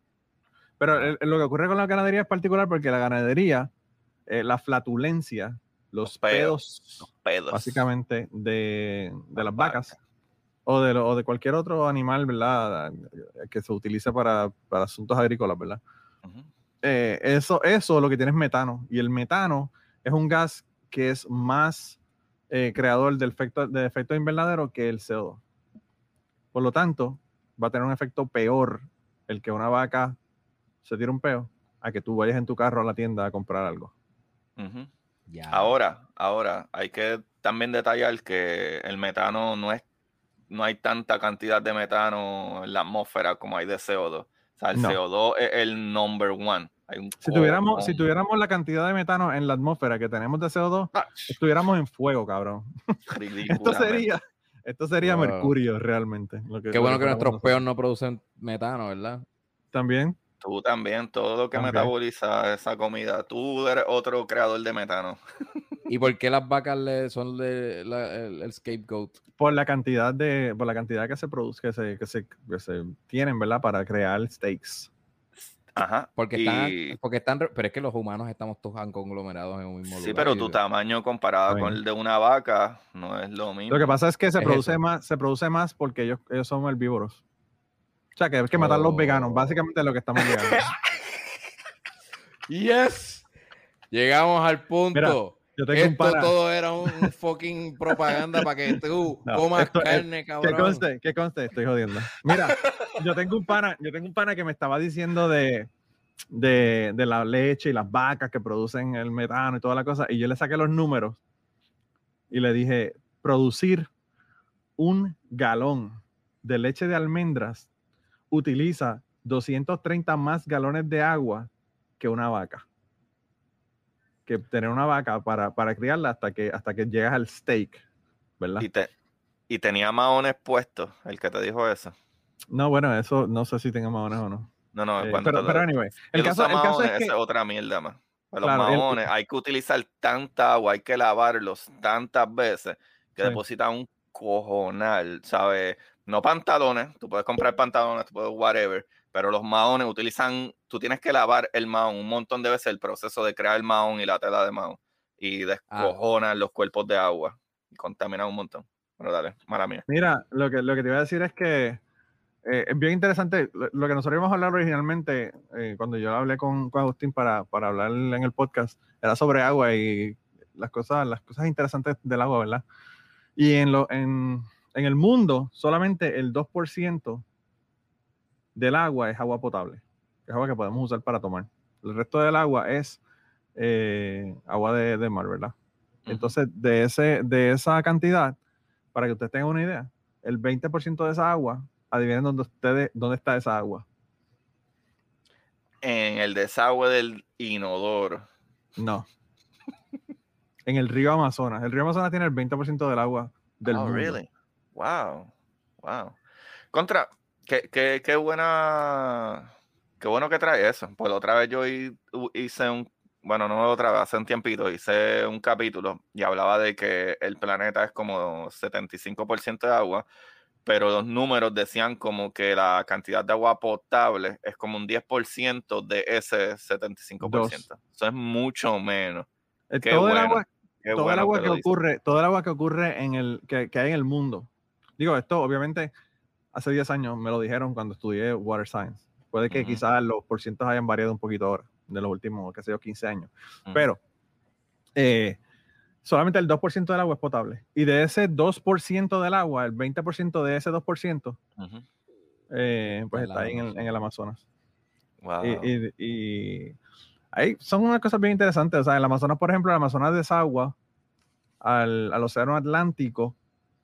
Y si tú estás en un barco a 10 millas de la costa y te tiras al agua eh, en la desembocadura del Amazonas, eh, vas a estar en agua dulce. Wow, espérate, espérate, espérate, espérate, espérate. Tanta agua fluye que 10 millas dijiste. A 240 millas. 240 millas. De, la Amazonas. De la Amazonas. Tú sabes que el Amazonas desemboca en el, en el océano eh, Atlántico. Estoy, estoy al revés, porque es que estoy. Esto me, me, cambia. Pacífico es para el otro lado, Atlántico es para nosotros. Claro, pero tengo que hacerlo hacia acá, ¿verdad? Porque en el video me lo, me lo cambia, entonces estoy como. como lo, sí, sí, sí, Mirror Claro, el mirror. Pero anyway. ¿cómo? Eh, sí, sí, Agustín, deja que Mano lo explique, puñeta. Agustín, esto es, esto es Suramérica. Esto es Suramérica, ¿verdad? Eh, a ver, aquí, ¿verdad? Por aquí, por esta área de acá, ves que estoy, estoy alrededor, por aquí desemboca el, el, el, río Amazonas. Si tú vas hacia el norte, 240 millas, todavía hay agua dulce sobre el agua de mar del río Amazonas. Pero te digo que si tú estás a 10 millas de la desembocadura del Amazonas, el agua es dulce. Todavía es dulce y puedes tomar. A 10 millas. Ah, ok.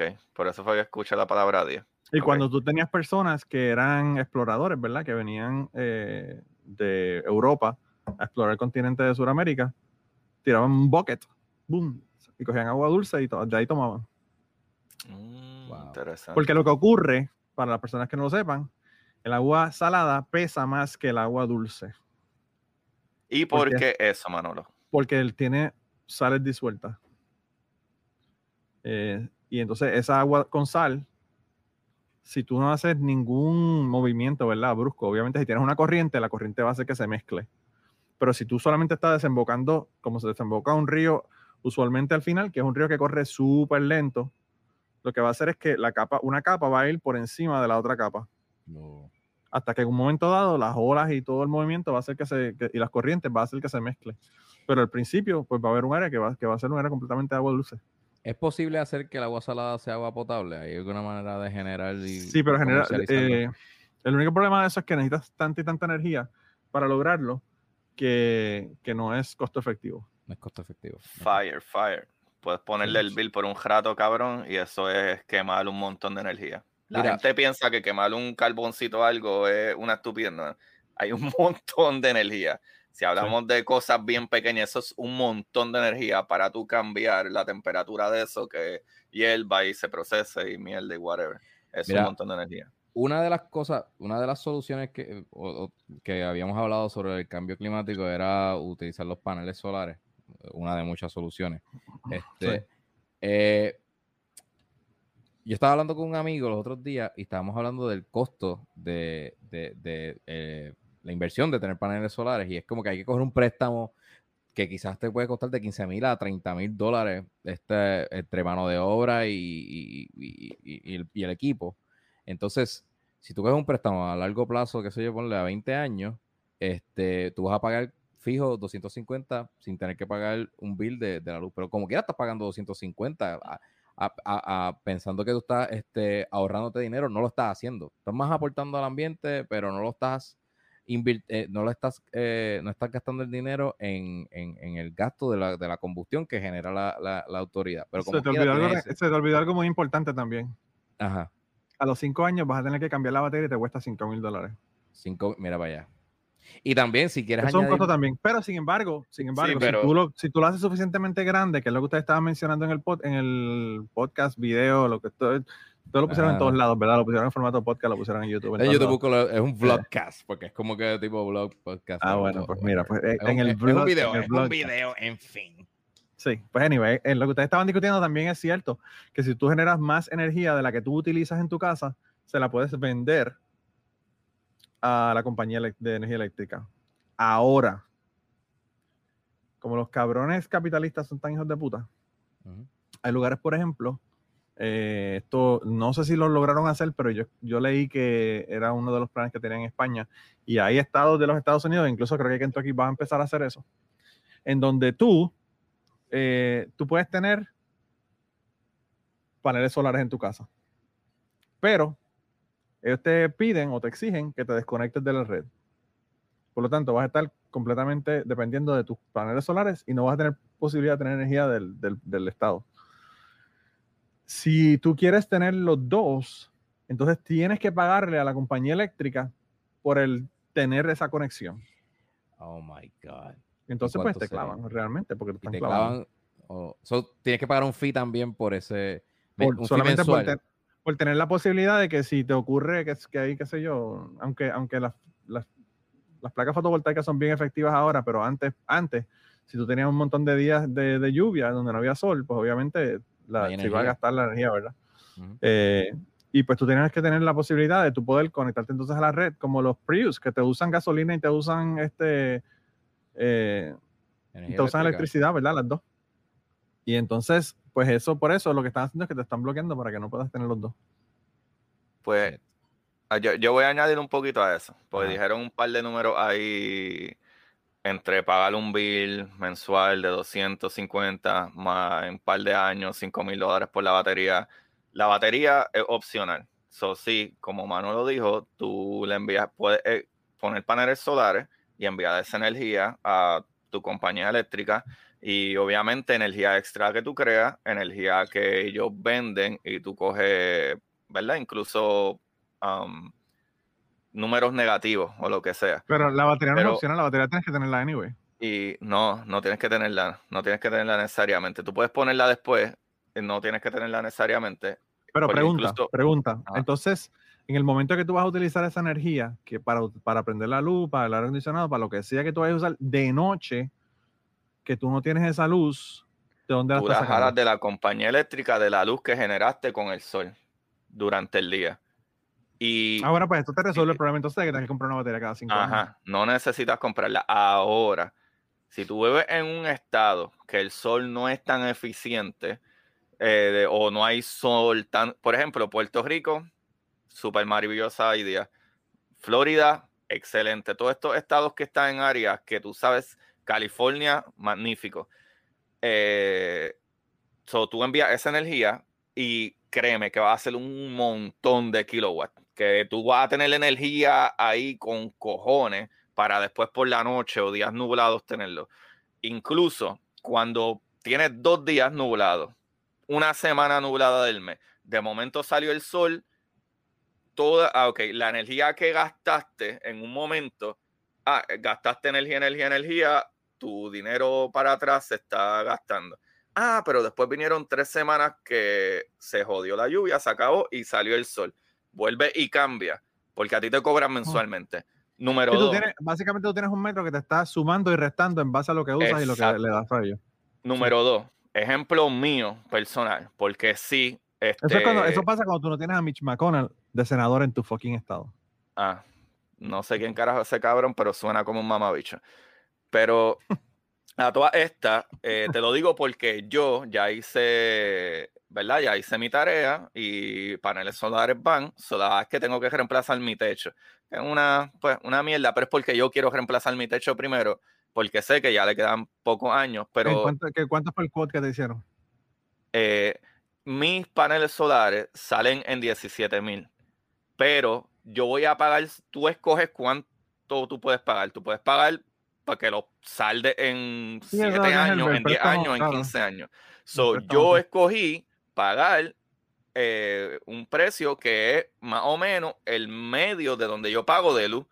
So, literalmente yo iba a pagar 99 dólares mensuales, pero yo pago un bill de luz de 120, 125. Cuando es verano se trepa a 150. So, 99 dólares pago por seguir pagando luz, que es menos de lo que pago de luz, y simple y sencillamente, tú sabes que estoy ayudando con cojones al planeta, es, eh, no tiene. Es que aunque no saques nada de dinero, aunque no, tienes que sacar dinero, por, es que tú tienes que pagar luz regardless, pero puedes, en vez de pagar luz, pagar los paneles y hacer lo mismo. Incluso puedes pagar menos. que, que, vale la pena hacerlo aunque no saque, aunque no, aunque no te salga más barato el bill, porque claro. estás, estás ayudando al ambiente. Sí, porque es que el bill no importa mucho. Tú puedes pagar hasta 130 de paneles solares. Pagas 130 de luz ya. Y en Puerto Rico se paga más. Pero aquí en Florida, mi bill, si es Navidad, pago unos 80, 90 dólares. Si es verano, ahora, que se trepa en 100 and feels like 110, yo pago 150 pesos de luz. Porque eh, el, aire tú lo subes durante el día si no estás aquí a 78, pero cuando tú llegas a la casa y se prenden en ser y whatever, eh, tú tienes que tener pues aire obligado en Florida. Obligado. Sí, Porque la gente dice, ah, en Puerto Rico es caliente. No, papá. Puerto Rico es caliente, pero hay brisa. No, pero no, el, problema, de Florida es, el problema de Florida es básicamente la, el problema de Florida realmente es la construcción. El tipo de construcción se hace. Es horrible. So, por eso digo como que... Yo tengo una compañía que me, me, iba a hacer un quote hace dos semanas para paneles solares y no llegaron. Y le dije, váyanse al carajo. Así que estoy buscando otra compañía que me haga un quote. Porque me dijeron que iban a ir tal día de 12 a 4 de la tarde y no llegaron. De hecho, entonces. El gobierno te da un crédito también. Perdóname, Rubén, discúlpame. La gente puede decir, bueno, pero ¿por, qué no sacamos el, que tenga cash, que pueda pagar los, de, los, los 17 mil dólares de, de, esto? Eh, una cosa que estaba hablando con el pana mío era que eh, se podía, era, era negocio también prorratearlo porque cada cinco años creo que te van a, cambiar también los paneles. Puede que haya que darle un upgrade a, a los mismos paneles y si te los van a cambiar, te los cambian por los nuevos que están eh, eh, en ese momento. No, no, te van a dar los paneles de hace cinco años. So, Eso también es un buen negocio. No va, tú no vas a pagar los 17 mil dólares de cantazo para después que en, eh, cinco años, este, te, qué sé yo. Sí, no. Me acabo de enredar. No te apures, yo te voy a hacer. Como, quiera te, como quiera te los dan, ¿verdad? Esto, el único problema de esto, el único problema de esto es que son eh, soluciones en donde la mayor parte de la gente probablemente no lo va a poder hacer o no lo va a querer hacer. Lo que hay que hacer es conseguir que se haga un cambio de política pública. Punto. Eso es lo que hay que hacer. O sea, obviamente tenemos que consumir menos, producir menos CO2, eh, utilizar eh, productos. O sea, por ejemplo, hay un montón de cosas que se venden que los empaques tú los botas. Dejar de ir a comprar a fast food que te ponen un, vaso de styrofoam. Ese tipo de cosas, tienes que, hacer esos cambios, ¿verdad? Pero yo creo que si no se hace un cambio de política a nivel de gobierno, es imposible que, esto ocurra. Eh, así que yo quería comentarte un par de cosas que están pasando o que van a pasar que son importantes. Yo estoy trabajando de voluntario con el uh, Citizens Climate Lobby. El Citizens Climate Lobby es una organización sin fines de lucro, una organización no partidista, por lo tanto tiene gente que son republicanos, demócratas, independientes, lo que sea. Y lo hay no solamente en los Estados Unidos, sino que hay en todos lados. Yo hay, hay este, hay grupos en Colombia, hay grupos en México, hay un montón de grupos en otros países también. En el caso de nosotros, lo que nosotros hacemos es que nos reunimos con los senadores y los, eh, y los representantes de nosotros varias veces al año para que ellos logren hacer política que resuelva el problema del calentamiento global. En este momento hay cuatro bills entre el Senado y el y con los representantes, ¿verdad? Con eh, on the house, ¿verdad? Como dicen los gringos.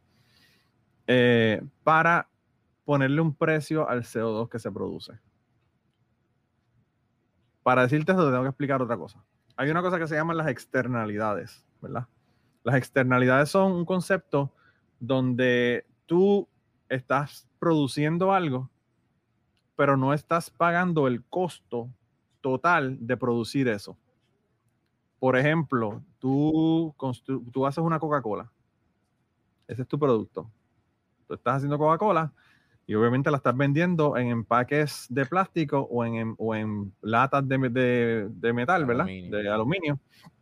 Y entonces eh, tú tienes ese producto, tú lo creaste, se la vendes a la persona, perfecto. Tú no estás calculando en el costo de ese producto qué va a pasar con esa lata después de que la persona se, se tome la Coca-Cola. Eso es lo que se llama las externalidades, ese, costo que tú no estás calculando en la producción.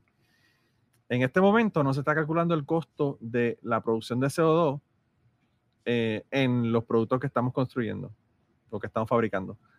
Que todos los productos, básicamente, desde, desde la agricultura hasta productos de plástico, comestibles o lo que fuera, eh, ropa, todo, todo, todo produce eh, CO2. La cerveza que pues, bebemos. Sí, porque todas estas cosas están produciendo CO2, ¿verdad? Entonces, en el caso de, de, ponerle un precio a este CO2 que se produce, la legislación que nosotros estamos apoyando con el Citizens Climate Lobby es la HR 2307. Esa legislación básicamente lo que te dice es que vas a tener una excepción a industrias que se pueden afectar seriamente con esto, como lo es la agricultura, la agricultura no va a tener que ponerle un precio al carbón que produce. ¿Por qué? Porque eso es esencial, porque la gente tiene que comer, porque son las personas que más se van a afectar cuando se le ponga un precio al carbono. Lo que, lo que plantea este bill es que se le va a cobrar 15 dólares por tonelada de CO2 producido. El CO2 es un gas. Imagínense cuánto hay que producir para crear dos toneladas. sí, el CO2 es dióxido de carbono. Sí. Entonces, eh, se le va a poner un precio a ese CO2 que se produce. Las personas que lo producen, las corporaciones, van a pagar ese, ese precio, que ese precio va a ir aumentando con el tiempo. El, precio inicial es 15 dólares por tonelada de, de, CO2. Y obviamente va a aumentar para incentivar a la gente de que hagan algo. Porque si no, el año que viene van a pagar más. Y si no, el año que viene van a pagar más. Y si no, el año que viene van a pagar más. Entonces, eso es una forma de incentivarle que las personas hagan, hagan esto pero lo hace sin hacer regulaciones, que los, republicanos odian las regulaciones del gobierno de, en, las, corporaciones, ¿verdad? Que son eh, privadas. Eh, porque lo que hace es que te incentiva que tú bajes la producción de CO2, pero no te dice cómo lo vas a hacer. Lo puedes hacer consiguiendo carros, Amazon, por ejemplo, que haga carros de delivery que, que utilicen, qué sé yo, eh, electricidad en vez de, en vez de fossil fuels, ¿verdad? En vez de gasolina. O lo puedes hacer mejorando tu tecnología para hacer el producto que te produzca menos CO2. O lo puedes hacer de 20.000 formas, ¿verdad? Y eso, pues obviamente, cada compañía va a decir cuál es la forma más efectiva para ellos para, para bajar este, esta producción. ¿Qué pasa? perdona que te interrumpa. ¿La gasolina tiene CO2? Eh, no. No, no. La gasolina produce CO2 cuando se quema. Ah, cuando se quema.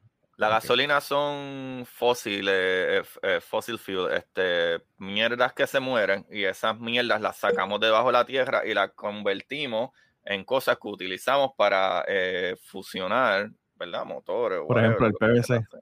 El PVC, que el pana mío, que tengo un pana que conozco que hace esa mierda todo el tiempo. él pelea contra eso, pero es el máster del plástico. Pero fíjate, fíjate, hablándote, de eso, es bien interesante. de momento este contenido. Es bien interesante porque, porque el, hablándote de, de, fabricar PVC, por ejemplo, la compañía hace 7, 8 años atrás decidió que en vez de utilizar petróleo, iban a utilizar gas natural. El gas natural produce menos CO2, produce el doble de PVC por la mitad del costo. ¿Qué es gas natural? Gas natural es el gas que tú usas para, tu estufa, para, cocinar cuando la estufa es de gas. Propano. Ah, le llaman gas, para que le quitan el apellido. Claro. bueno, realmente es propano, es lo que tú, lo que, tú estás utilizando. El barbecue, el barbecue. Pero pues obviamente el metano también puede ser un gas, que es un gas natural, que también se puede utilizar para, en vez de tirarlo a la atmósfera, lo usas para calentar tu casa y pues ya entonces los estás utilizando de otra manera. Hay una forma, por ejemplo, que no lo mencionamos cuando estábamos hablando de las vacas, pero hay una forma en donde tú tienes eh, unos tanques donde tú tiras todo el excremento de las vacas y ese tanque cerrado, todo ese gas que se forma en la parte de arriba del tanque, hay una forma de tú sacarlo por tubería y utilizarlo para generar toda la energía que tú vas a utilizar en el proceso de sacar la leche de las vacas. y entonces tú, en vez de tú estar conectado a energía eléctrica, pues estás usando la mierda de vaca para correr tu proceso. Eh, Bacardí, por ejemplo, el proceso de fermentación de Bacardí, ellos utilizan ese proceso de fermentación para generar lo que ellos necesitan para correr toda la planta. La planta de Bacardí no está conectada al, a, palo seco. What? Y no solamente eso, no solamente eso. Hace unos años atrás yo fui al tour y estaban diciendo, estaban comentando que ellos sacan casi tanto dinero vendiendo la tecnología a otras compañías que vendiendo Bacardi. ¡Wow! Para que tengas una idea de, de, Loco. Y se, lo, y se, lo, han vendido a gente que hace bourbon, gente que hace whisky, ginebra, lo que fuera. Fuimos a la NASA y ellos tienen un field lleno de paneles solares, una cosa increíble, absurda. Eso en yardas. cuerdas y cuerdas y cuerdas. Ellos no pagan. Disney tiene uno eh, con la, con la carita de Mickey Mouse. ¿Ustedes lo vieron? No. En Orlando, ¿no? ¿no? No, ¿en serio? ¿En serio? No, no, no, sabía eso. Pero me ayudan. algo... Eh, ajá. No, no, mal, me, me fui. dilo, dilo, dilo, dilo. No, no, es que, es que iba a, comentar algo de, de, ¿cómo es? De lo, de lo mismo de utilizar energía y es que, ajá, no es que estas cosas son ¿sabe? Hay que demonizarlas completamente, porque literalmente la cerveza, ¿sabe? Cosas como el CO2, ¿verdad? El dióxido de carbono se utilizan en un montón de cosas, ¿sabes? Como tu refresco, tu cerveza, ¿sabes? Se utilizan en cosas día a día. Incluso hay ideas de eh, extraer ese CO2 de la atmósfera y vendérselo a compañías, ¿sabes? Y cuando tú miras muchísimas de las opciones, de, ok, es que el problema principal es que esto es lo que descubrimos básicamente después del Steam para energía y mover vehículos y whatever. Lo próximo que dijimos, ah, diantre, este es mucho mejor que el Steam y probablemente no va a explotarnos en la cara tan fácil. Y lo pues usamos para, para generar Steam, utilizamos esto. Ajá. Sí, pero sin tener que quemar más claro, material claro, más pero, grande. Pero, pero, pero hay compañías que siguen utilizando eh, utilizando vapor, de agua para mover su maquinaria, pero lo generan quemando fossil fuels. Exacto, en vez de un montón de árboles y mierda. Claro. Directo. Este, pero ¿qué sucede? Cuando tú te pones a pensar en esto es como que ah, el problema no es que no hay maneras más efectivas y más baratas. El problema es que ah, llevamos tantos años utilizando esto y compañías que son súper millonarias que no quieren reestructurar la manera de ellos crear energía. y eso es todo, porque le salen un montón de dinero. Pero cuando tú ves la manera de crear energía más eficiente, porque esa es la cuestión, es que es eficiente overall. O sea, por ejemplo, que esas son cosas que yo dije, tú compras bombillas regulares, se dañan más rápido y consumen más energía. Si tú compras bombillas... tú compras bombillas fluorescentes que son tan lindas y tienen mercurio dentro, cabrón. Ajá. Bella. mercurio? Cuando la, gente, cuando la gente hacen como, como en, en la película eh, 40 Year Old Virgin. Me parece que es en 40 Year Old Virgin, que ellos se van a la parte de atrás de la, de la tienda y empiezan a romper tubos de, Ah, sí. For you, Cuando tú haces eso, básicamente lo que estás liberando mercurio. Ajá. Porque esa, esas luces tienen mercurio. Y xenón. Xenón también, las bombillas de los carros. A mí los xenón, a mí los no me, no me afectan. Y... Yo sé que a ti no te gustan, pero a mí me encantan. No, no, no, no, no me afectan, no me afectan. Pero lo que estoy diciendo es que el xenón se... No cae en tiempo este tipo, mano. Este tipo no sabe de qué está hablando. Mira, mira, Rubén. Hacho Agustín, Hacho Agustín, yo sabía a lo que se refería. Tú eres un sí, morón. Sí, se iba a decir yo, iba, se iba a decir yo. Rubén tampoco lo capta. Yo lo capté, que tú estabas mirando y este Agustín, no claro, claro. No, no, pero claro es que, es una cuestión científica y, no, no capta ni los chistes. No, pero ¿qué, cuál, es el xenón? ¿Cuál es, cuál es, qué es, el es otro gas que se utiliza para, para las bombillas de los carros y todo eso. Y el mercurio es un gas también. Eso, eso, el mercurio no es un gas, el mercurio es un metal líquido como el tipo de Terminator. Ah, ¿y cómo, y, cómo, eso se pero, libera? Pero era una mezcla rara pero, y la explicación no Pero lo que pasa es que lo que pasa con el mercurio, lo que pasa con el mercurio es que el mercurio cuando entra en contacto con el aire eh, libera un gas y eso es lo que es tóxico del mercurio. Eh, libera un gas, ok. Sí. Entonces, pues ese es el problema realmente. O sea, que cuando yo jugaba, cuando chiquito rompía un, termómetro, se rompió el termómetro en casa, yo jugaba con el mercurio haciendo una bolita grande, pues ya tú sabes. Por eso es que estoy así un poco afectado haciendo un poco que se llama cucubano. Escuchando historias, escuchando historias altamente sexuales de las personas que me escuchan en el podcast. Eh, pero pues. Pero ese es el punto. Pero mira, no te he dicho. Otros métodos. No te he dicho, claro, hay un montón de métodos y, se deberían utilizar. Y son más baratos, son más económicos, son más eficientes, duran más tiempo. O sea, eh, la, la, cuestión es tratar de convencer estos big companies de que, loco, ya, yo sé que vas a gastar tanto dinero y vas a gastar X, oye, pero te vas a ahorrar más en el futuro. La la, como que el punto es tratar de hacer que la gente switche, ¿verdad?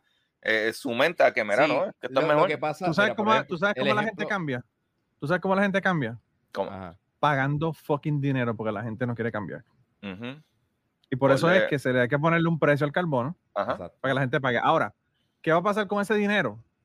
Porque la gente va a decir, ah, está cabrón, pues, que tú le das el dinero al gobierno, el gobierno, el, el, gobierno se, se, lo cogen y se lo roban y hacen casas en la playa y ponen piscinas en el área, zona marítimo terrestre y toda esta cosa. Ese dinero que se va, eh, que es lo que dice el bill, cuando, cuando tú le cobras a esas compañías ese dinero, ¿qué va a pasar? Cada ciudadano de los Estados Unidos va a recibir un cheque cada tres meses de ese dinero que se recolectó a estas compañías. Entonces, ¿qué estás haciendo? Estás haciendo un incentivo como el que se está dando ahora mismo por lo del coronavirus, cada tres meses, porque estas personas van a pagar ese dinero y ese dinero obviamente se está pagando para cubrir las externalidades que no se están calculando en el costo de producir los productos que estamos consumiendo hoy día. La otra objeción que hay con esto es que la gente te dice, ah, pero China hace lo que le da la gana, contamina todo lo que le da la gana, entonces nosotros vamos a hacer los pendejos que nos vamos a hacer menos competitivos con China porque vamos a estar cobrándole a nuestras corporaciones y estas corporaciones pues obviamente van a, tener que invertir más dinero por estos fees que están pagando para producir los productos que producen. En el año de 2022, la Unión Europea va a establecer una tarifa de impuesto para productos que están entrando a Europa para cobrarle este carbon fee, esta, este, este tax, ¿verdad? Del carbón. ¿Qué pasa? Yo fabrico PVC en los Estados Unidos y si yo quiero enviarlo para Inglaterra, bueno, Inglaterra, o sea, que salieron. Para Alemania, sí, sí. si vamos para Alemania, sí, pues este, si vamos a enviar esto para Alemania, pues ¿qué va a pasar? Yo entonces voy a tener que pagar ese impuesto para que ese producto entre allá. Entonces, yo, obviamente, que soy una persona súper inteligente, voy a decir, coño, yo prefiero pagar este dinero aquí que se quede ese dinero aquí y al yo estar pagando este dinero eh, por este carbon fee, entonces ya en la Unión Europea va a decir, no, entonces ya no me tienes que pagar porque ya lo estás pagando at the source. Ah, Y obviamente se lo estás dando a la gente de tu, de tu país, estás ayudando a la gente de tu país. En vez de tú darle dinero a Alemania en una, en una tarifa que vas a tener que darle cuando entre el producto, te lo estás dando a tu país. Y de esa manera entonces es que se incen- incentiva que países, por ejemplo, como China, que, by the way, te vas a Walmart y el 98% de los productos son de China. China va a tener que pagar ese carbon fee. Entonces ellos van a decir lo mismo. Van a decir, pues, ¿para que yo se lo voy a pagar a Estados Unidos para enviar estos productos? Si lo puedo cobrar aquí y se lo dejo a mi gente, ¿entiendes? Ujú. Entonces, así es que tú cambias la política pública global en cuanto a esto. Wow. So, en fin, eh, el CO2 es el problema más grande del calentamiento global y hay que taxiarlo para que pues, la gente aprenda de- de- del daño que están haciendo. Realmente Y no de- es para que de- aprenda, realmente es para que realmente paguen el costo de, de- de lo que están haciendo. O sea, Del porque daño, daño. es, es bien chévere tú hacer un producto y yo decir, yo voy a fabricar este producto, pero Sí, es como una yo, multa. Rubén, Rubén me va a dar a mí 10 dólares por cada cosa que yo fabrico.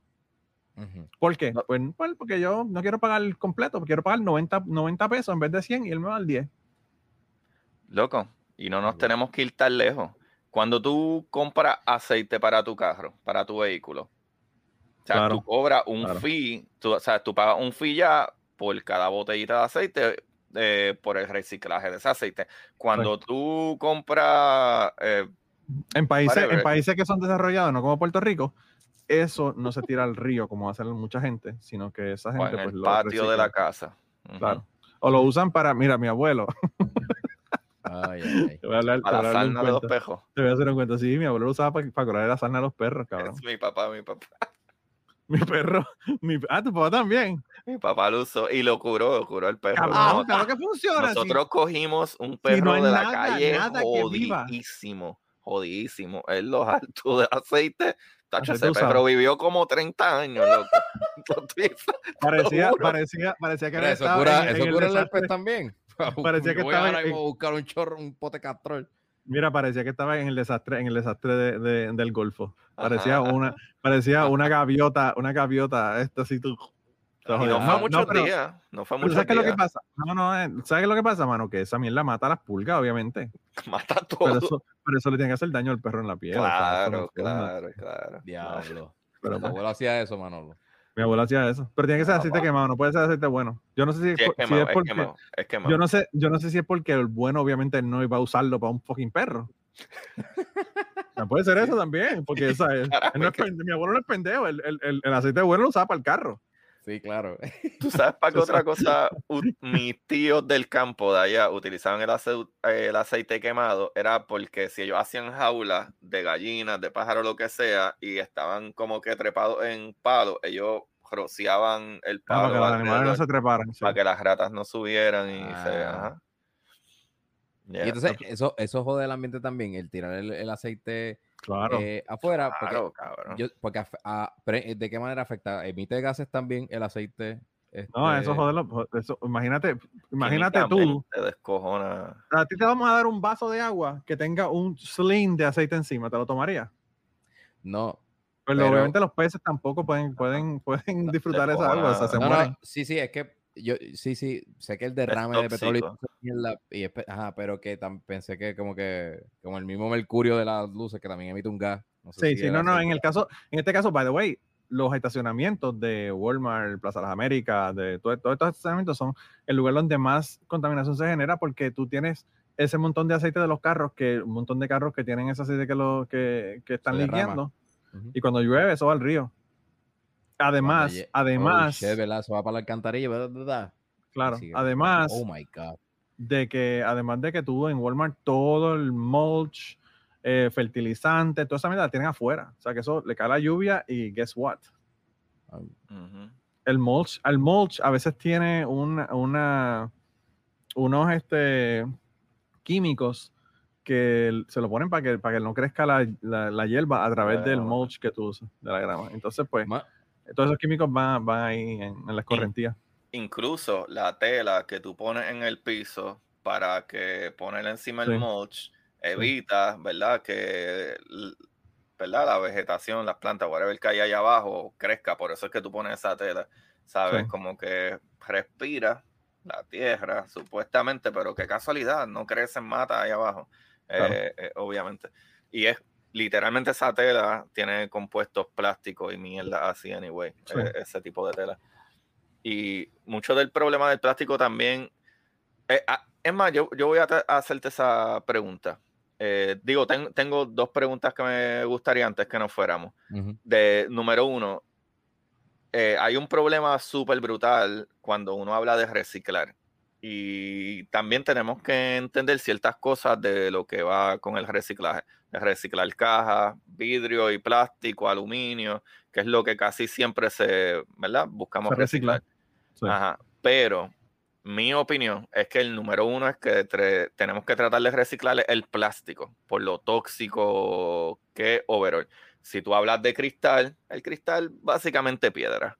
So, a lo mejor no se vería bello en esquinas tirado, pero es piedra. no se ve, no se ve tan bien cuando te encuentras un cristal en la playa y te le paras encima. Ah, exacto. Pero es piedra. Con el cristal. Pero ¿qué sucede? Sí, es sílica. El cristal es sílica, es básicamente arena. Ajá, ajá. Por eso te digo que hay ciertas cosas que son más importantes que otras. Y definitivamente para mí, top. Vas a reciclar, mira, me vino doble 22 cajas o todas las botellas o el aluminio, que sería bello si lo puedes hacer pero por ejemplo, cosas que descojonan y es el peor enemigo del océano, que hay una fucking isla y hay ríos que se pueden decir que son ríos de plástico y basura bajando, pero principalmente plástico, y el plástico es súper tóxico, lo cual en cuerpos de agua es súper dañino, pero al mismo tiempo tiene una característica que es tan tóxico que atrae otras toxinas. Y si tú después recoges eso del agua, que el problema es que no lo estamos recogiendo, pues puede actually incluso liberar ciertas toxinas de ciertos cuerpos de agua. Pero mi pregunta es esta, y ahí es donde yo soy medio abogado del diablo. El plástico es una de las invenciones más brutales que hemos hecho. Resistente, se utiliza en cuestión de preservar comida. Eh, está brutal, está brutal.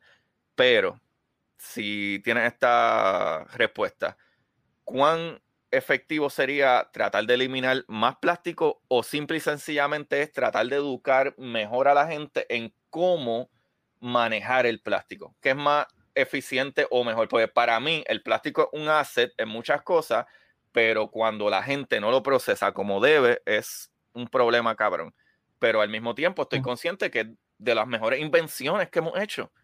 O sea, eh, ¿qué, ¿qué tú crees? Como que, ah, debemos de buscar otros métodos de, que funcionen como plástico o simple y sencillamente, bueno, hay que, hay que mejorar la manera de, procesarlo, usarlo y, whatever. Yo pienso que hay, que hay, varias opciones. O sea, hay, hay por ejemplo, eh, compañías que eh, el styrofoam, que también es parte de la familia, porque también se fabrica con petróleo. Eh, Tradúceme styrofoam, no sé. Styrofoam es el. cómprate un televisor, cómprate un televisor, cómprate un televisor, todo lo que tiene en las esquinas para que no se rompa eso es, Cuando vas a comer comida china, cabrón. Eso vas a comer comida china, los platos. lo que tú raspas y, de momento es nieve. Eso mismo. También, para, la gente, que pues. o los packing peanuts que vienen, que cuando te envían cosas que, que, son básicamente foam en, pedacitos, que tú lo pones en una caja para que, para que lo que tienes dentro no se rompa. eso puede ser un sustituto. Los vasos. No, lo que yo te decía, lo que te decía es que hay, hay compañías que ahora tienen una, un tipo de, de styrofoam que es biológico. Ellos eh, tienen unos moldes y es un tipo de hongo que crece. Llena ese oh. molde, en el molde de la forma que tú quieras. Boom, se lo pones al, a tu televisor, envías el televisor, la persona coge el televisor, coge eso, boom, lo tira a una composta, o lo tira al patio, o lo tira a donde le da gana. Y es, un, es algo orgánico que, Yo nunca había escuchado esto. Hay un video, hay videos en, YouTube, tienes que chequearlo. Tienes que poner Organic Styrofoam o algo por el estilo para que lo veas. llame Styrofoam, deletréalo. Es S-T-A, déjame buscártelo aquí, S-T-Y R-O-F-O-A-M. F-O-A-M. Piensa en comida china, Rubén, lo, donde viene. Styrofoam, sí, ya sé lo que es, pero escribirlo. El styrofoam viene de, de estireno. Estireno es un tipo de plástico, un tipo de compuesto de resina que nosotros, by the way, hacemos. En, Westlake. Nosotros hacemos 200 y pico de, resinas en, en Westlake. Eh, entonces hacemos PVC, que el PVC puede ser desde, desde flexible hasta el que se usa para tubería. Eh, nosotros utilizamos plásticos que son poliestireno, que el poliestireno se utiliza para, para asuntos médicos, se utiliza el poliestireno para todo prácticamente. Los, tubos de los respiradores que se usan para combatir el coronavirus se hacen con poliestireno.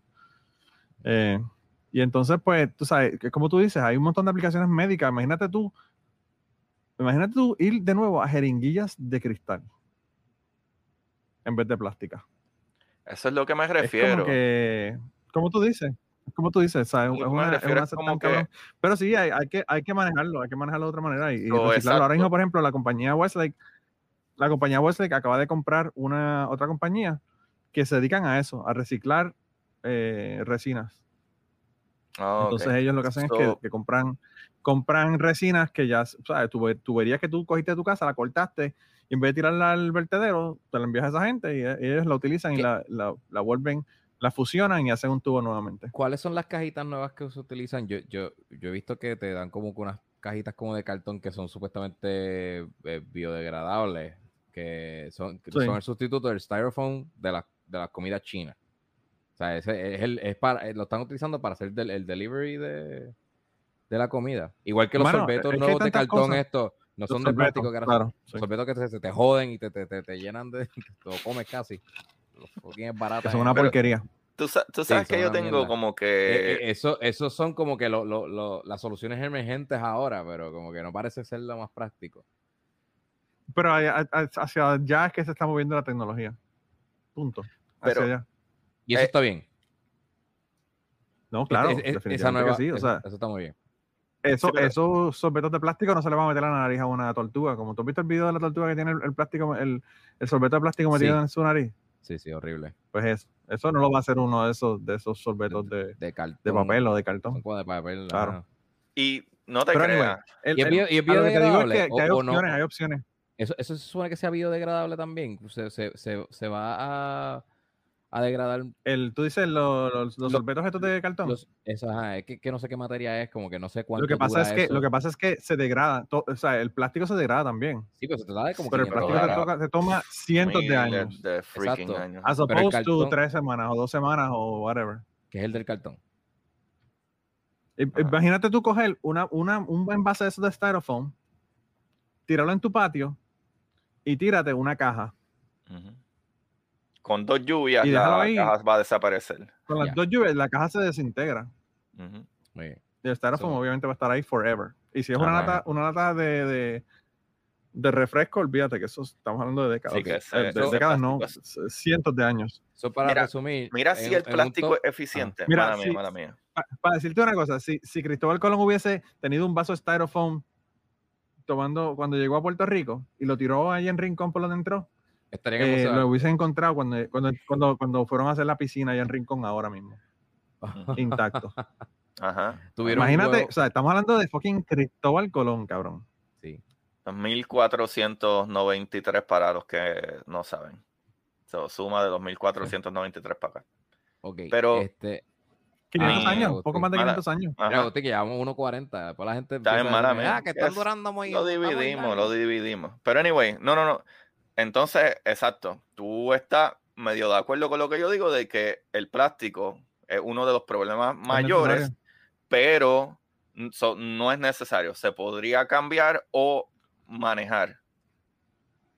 Bueno, lo que pasa es que, por ejemplo, cosas que son tan, tan obvias como, como los sorbetos, o sea, la cantidad de plástico que hay por los sorbetos se puede reemplazar bien fácilmente. Las bolsas de plástico de los supermercados, eso se puede reemplazar súper, súper fácilmente. Entonces hay un montón de cosas que podemos hacer, ¿verdad? Que, son, que no son complicadas realmente, no son difíciles. Eh, y, que te pueden resolver un montón de problemas, ¿verdad? Los vasos y toda esta cosa. Cartón con eh, cera, ajá. Pero, pero sí, o sea, eh, hay un montón de aplicaciones y un montón de cosas que se van a tener que seguir haciendo, porque no hay más remedio, porque tú vas a coger un respirador y tú no, ¿sabes? ¿Cómo tú vas a poner una manga de un respirador si no es de, de poliestireno? O sea, eso es lo que es.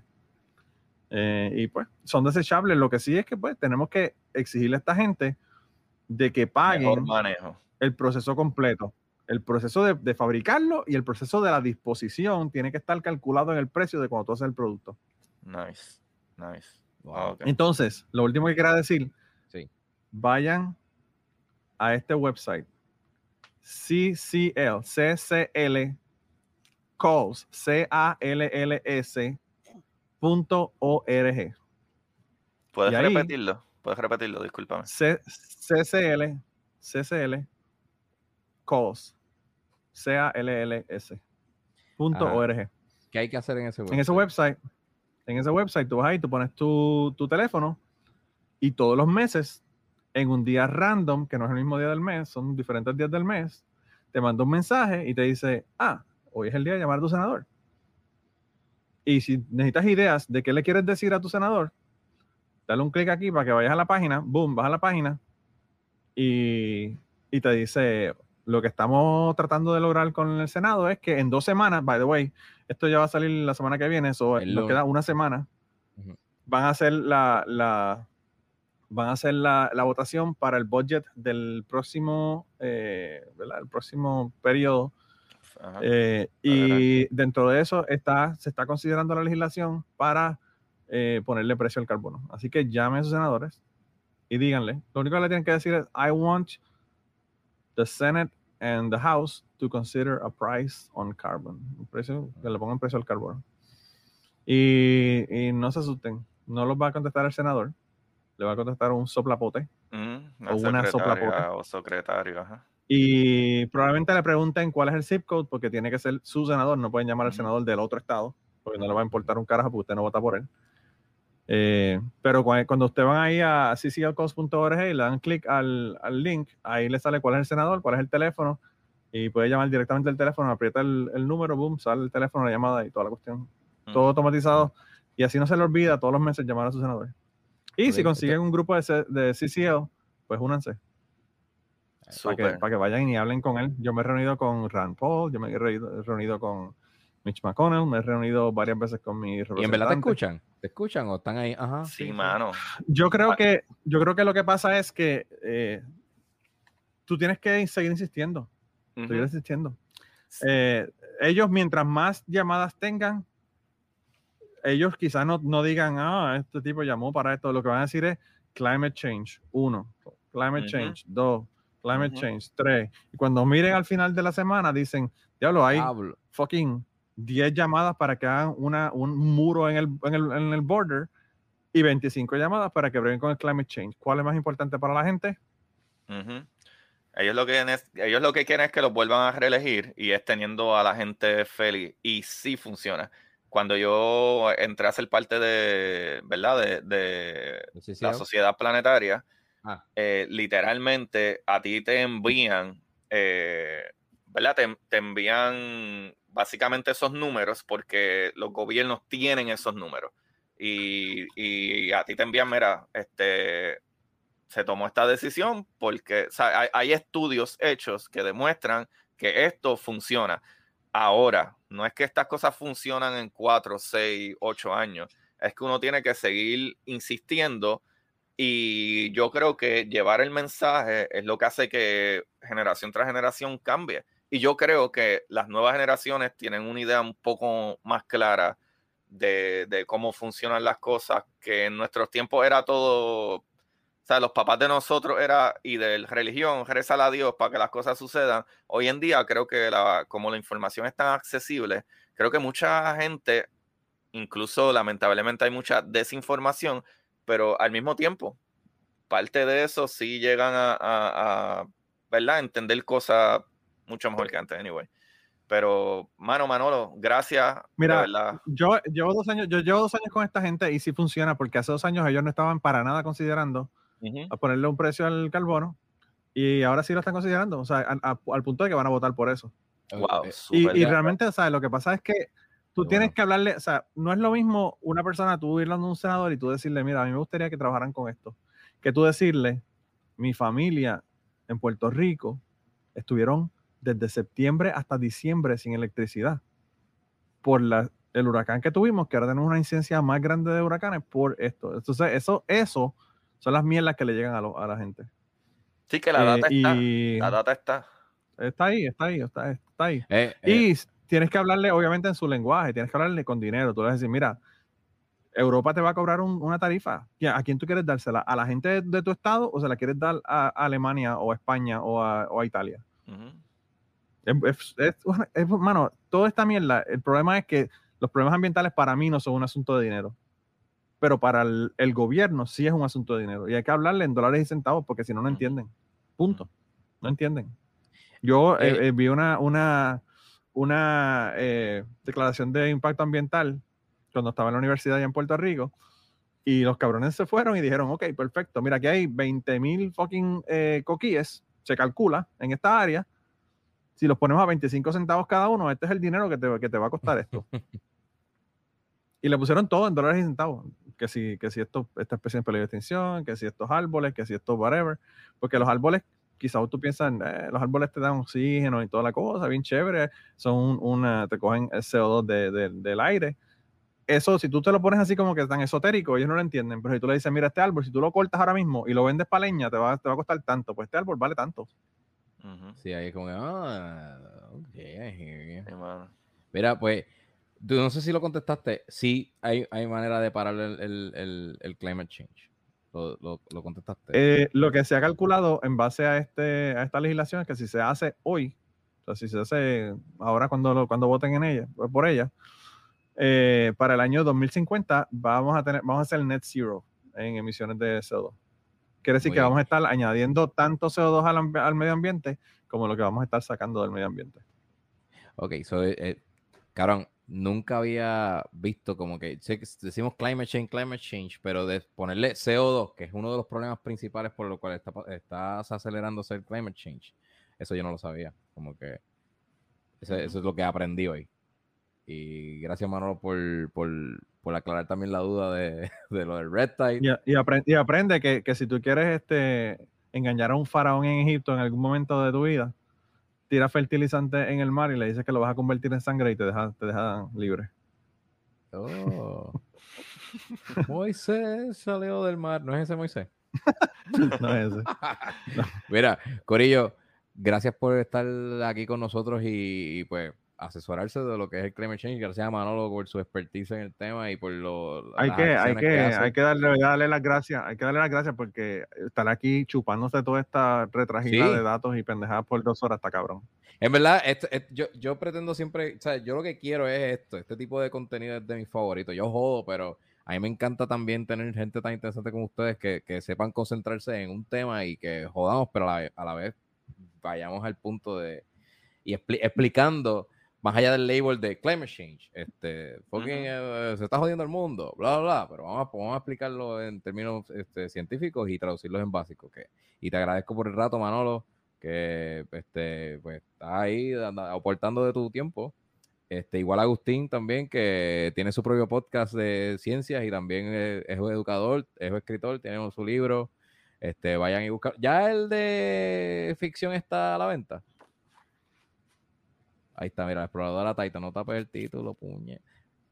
Ya están los dos. ¿Está a la venta? ¿La exploradora Titan? Sí, ya está a la venta. Ya la pueden conseguir en Amazon. Mis copias no me han llegado, este el de review. Pero ah. en Amazon sí te lo pueden enviar directamente ya. Y mi otro libro para que entiendan un poquito de física. Que el máster del review, Manolo Matos, me dijo que estaba bien. Uh, el, check, ¿cómo es que tú le, cómo es que tú le pusiste a nuestro No, yo lo que, yo lo que te comenté, yo lo que te comenté, yo lo que te comenté de ese libro es que yo lo que te comenté de ese libro es que eh, lo que más me gustó es que está en un lenguaje que cualquier persona lo puede entender. Que a veces yo creo que es el, el, defecto número uno de los educadores en ciencia y es que no lo explican de una manera que la gente lo pueda entender. Por lo tanto, a la gente se duerme, no le importa y no, y, no le hacen caso al asunto porque no le importa. Entonces yo pienso que eso es muy importante. Y literal, el libro yo pasé de tema en tema en varias páginas. Porque a mí me encanta leer, pero no pero incluso con todo lo que me encanta leer, yo me he chupado libros que un capítulo tiene 35, 40 páginas. Y es como que adiante, tengo que irme a buscar a alguien y no acabo el capítulo. Y pues a veces tengo como que, ay Dios, tengo que cortar lo bueno que está esto y me faltan todavía 10 páginas porque me tengo que ir. Y este es algo que literalmente te puedes sentar y leer un capítulo de un tema del que se está hablando y lo puedes hacer en 30 minutos, ¿sabes? En vez, de, en vez de llevarte el teléfono para el inodoro, cuando vayas a cagar, te llevas el libro tuyo y libro. Una, sección. y pues, ahí Mira, dale, un clic a ese último, último, último link ahí para que veas los, y eh, para que veas los, los paneles, los, sí, para que veas los paneles solares de, de Disney World. Dale, dale ahí. Dale, antes no, ay, Dios mío, Mientras él pone ese para el corillo, a mí me pueden buscar en Curiosidad Científica Podcast en Instagram y Curiosidad Científica en Twitter. Mis libros en Amazon, que es Curiosidad Científica del Universo en Arroz con Habichuelas, para que aprendan de física básica. Y mi nuevo libro, que es ciencia ficción, que es La Exploradora Titán. Eh, pues porque vamos a Titán, que es una luna, de, la luna de Saturno. Y ahí hay un montón de metano en vida real. Manolo, Algo tus redes y, y, donde también pueden conseguir todo tu contenido. Pues, tengo un podcast que se llama Polifonía, que lo consiguen donde mismo consiguen el podcast de Agustín. Tengo uno que se llama Cucubano. Eh, tenía uno que se llama Ateorizar, que es sobre ateísmo, que ya no lo estoy haciendo, pero que los compañeros están ahí y se quedaron haciéndolo ellos. Y además de eso, tengo una página de Patreon que me consiguen por Manolo Matos en Patreon eh, patreon.com slash manolomato, donde pongo además de los podcasts adelantados y todo lo demás, hago historias y hago cuentos y un montón de cosas adicionales allá que no se pueden poner en la vía pública. Eso es el secreto. Vayan a buscar los secretos más divertidos que existen. Yo terminé suscribiéndome al Patreon porque no pude aguantar de lo brutal. Wow, ah. no puedo aguantar. Tengo que escuchar eso. A veces, a veces me llegan mensajes de odio. A veces me llegan mensajes de odio, pero pues, ¿qué te puedo decir? Todo el tiempo. Eso es parte, es parte de la vida. Los que están viendo, si eres fanático de Joey Díaz y sus cuentos, pues a ustedes les va a gustar el contenido de Manolo. Sí, definitivamente que sí. Mira, pues vamos, a, vamos a irnos con esta última imagen que me enviaste. Tenemos aquí los paneles solares de Disney. Nunca lo había visto. Pero de verdad. Y se vende en la carretera, si te fijas, esa es la carretera para ir a los parques. Esa es la I-4. Está bueno, voy, dale un poquito, dale un poquito, dale un poquito ahí para abajo para que tú veas. Ajá medio millón de paneles solares, hermano. Anda, para el carajo. ¿Y esto le da energía a todos los parques? ¿Cómo es? ¿Dónde está esto, Yo no estoy seguro si a todos los parques, pero medio millón de paneles solares da un, un, da un, montón de energía. 270, ¿crees? Y, y, tú lo ves en Google Earth. Tú vas a Google Earth y, y lo pones y sale. Lo puedes ver directamente en Google Earth. Wow. Eh, pues sí, está brutal, Hay, compañías que sí están comprometidas con, el climate change y, con, aportar al ambiente. no, no, porque todos son unas corporaciones grandes, son todos unos mamabichos. También es un billete. Acuérdate que las corporaciones, las corporaciones son dinero. Eso, eso cuando lo hicieron, dijeron, nos va a costar tanto la energía y nos va a salir tanto con esto. Vamos a hacerlo. Ajá. Eso fue una, evaluación completamente de dólares y centavos. No sé diablo, puñeta, entonces. Rápido. No hay manera, no hay manera, no hay manera que tú estés en, un estatus tan eh, adinerado que tú no puedas pensar en el dinero. O sea, no hay manera que un billonario en el mundo pueda decir, sí, soy proambientalista. O sea, no hay manera porque te van a primero Pasa, primero pasa un millonario por el ojo de una aguja. Citando la Biblia. No, no, no. No dice, no dice un millonario, la, Biblia dice un camello, pero, pero yo, yo puse un millonario. Primero pasa un millonario por, el, por, el ojo de una aguja, que... Pero imagínate. Que, la conciencia ambientalista... Eh, no, no, yo, pienso, yo pienso que... Eh, hay, realmente es un asunto de dólares y centavos. Para esta gente no hay, no hay otra forma de, de verlo de esta ninguna manera. O sea, son corporaciones. Cuando tú estás bregando con capitalismo, lo que estás es crecimiento, growth y, el dinero que está sacando. O sea, que, que saca y los más que, para sacar. Y, y, yo, ¿verdad? Como una persona que no soy muy amigo del capitalismo, eh, lo que pienso es, growth, eso es imposible que eso siga ocurriendo forever, ¿verdad? Las cosas no van a seguir creciendo, creciendo, creciendo, creciendo. Va a llegar un momento que va a haber un factor limitante.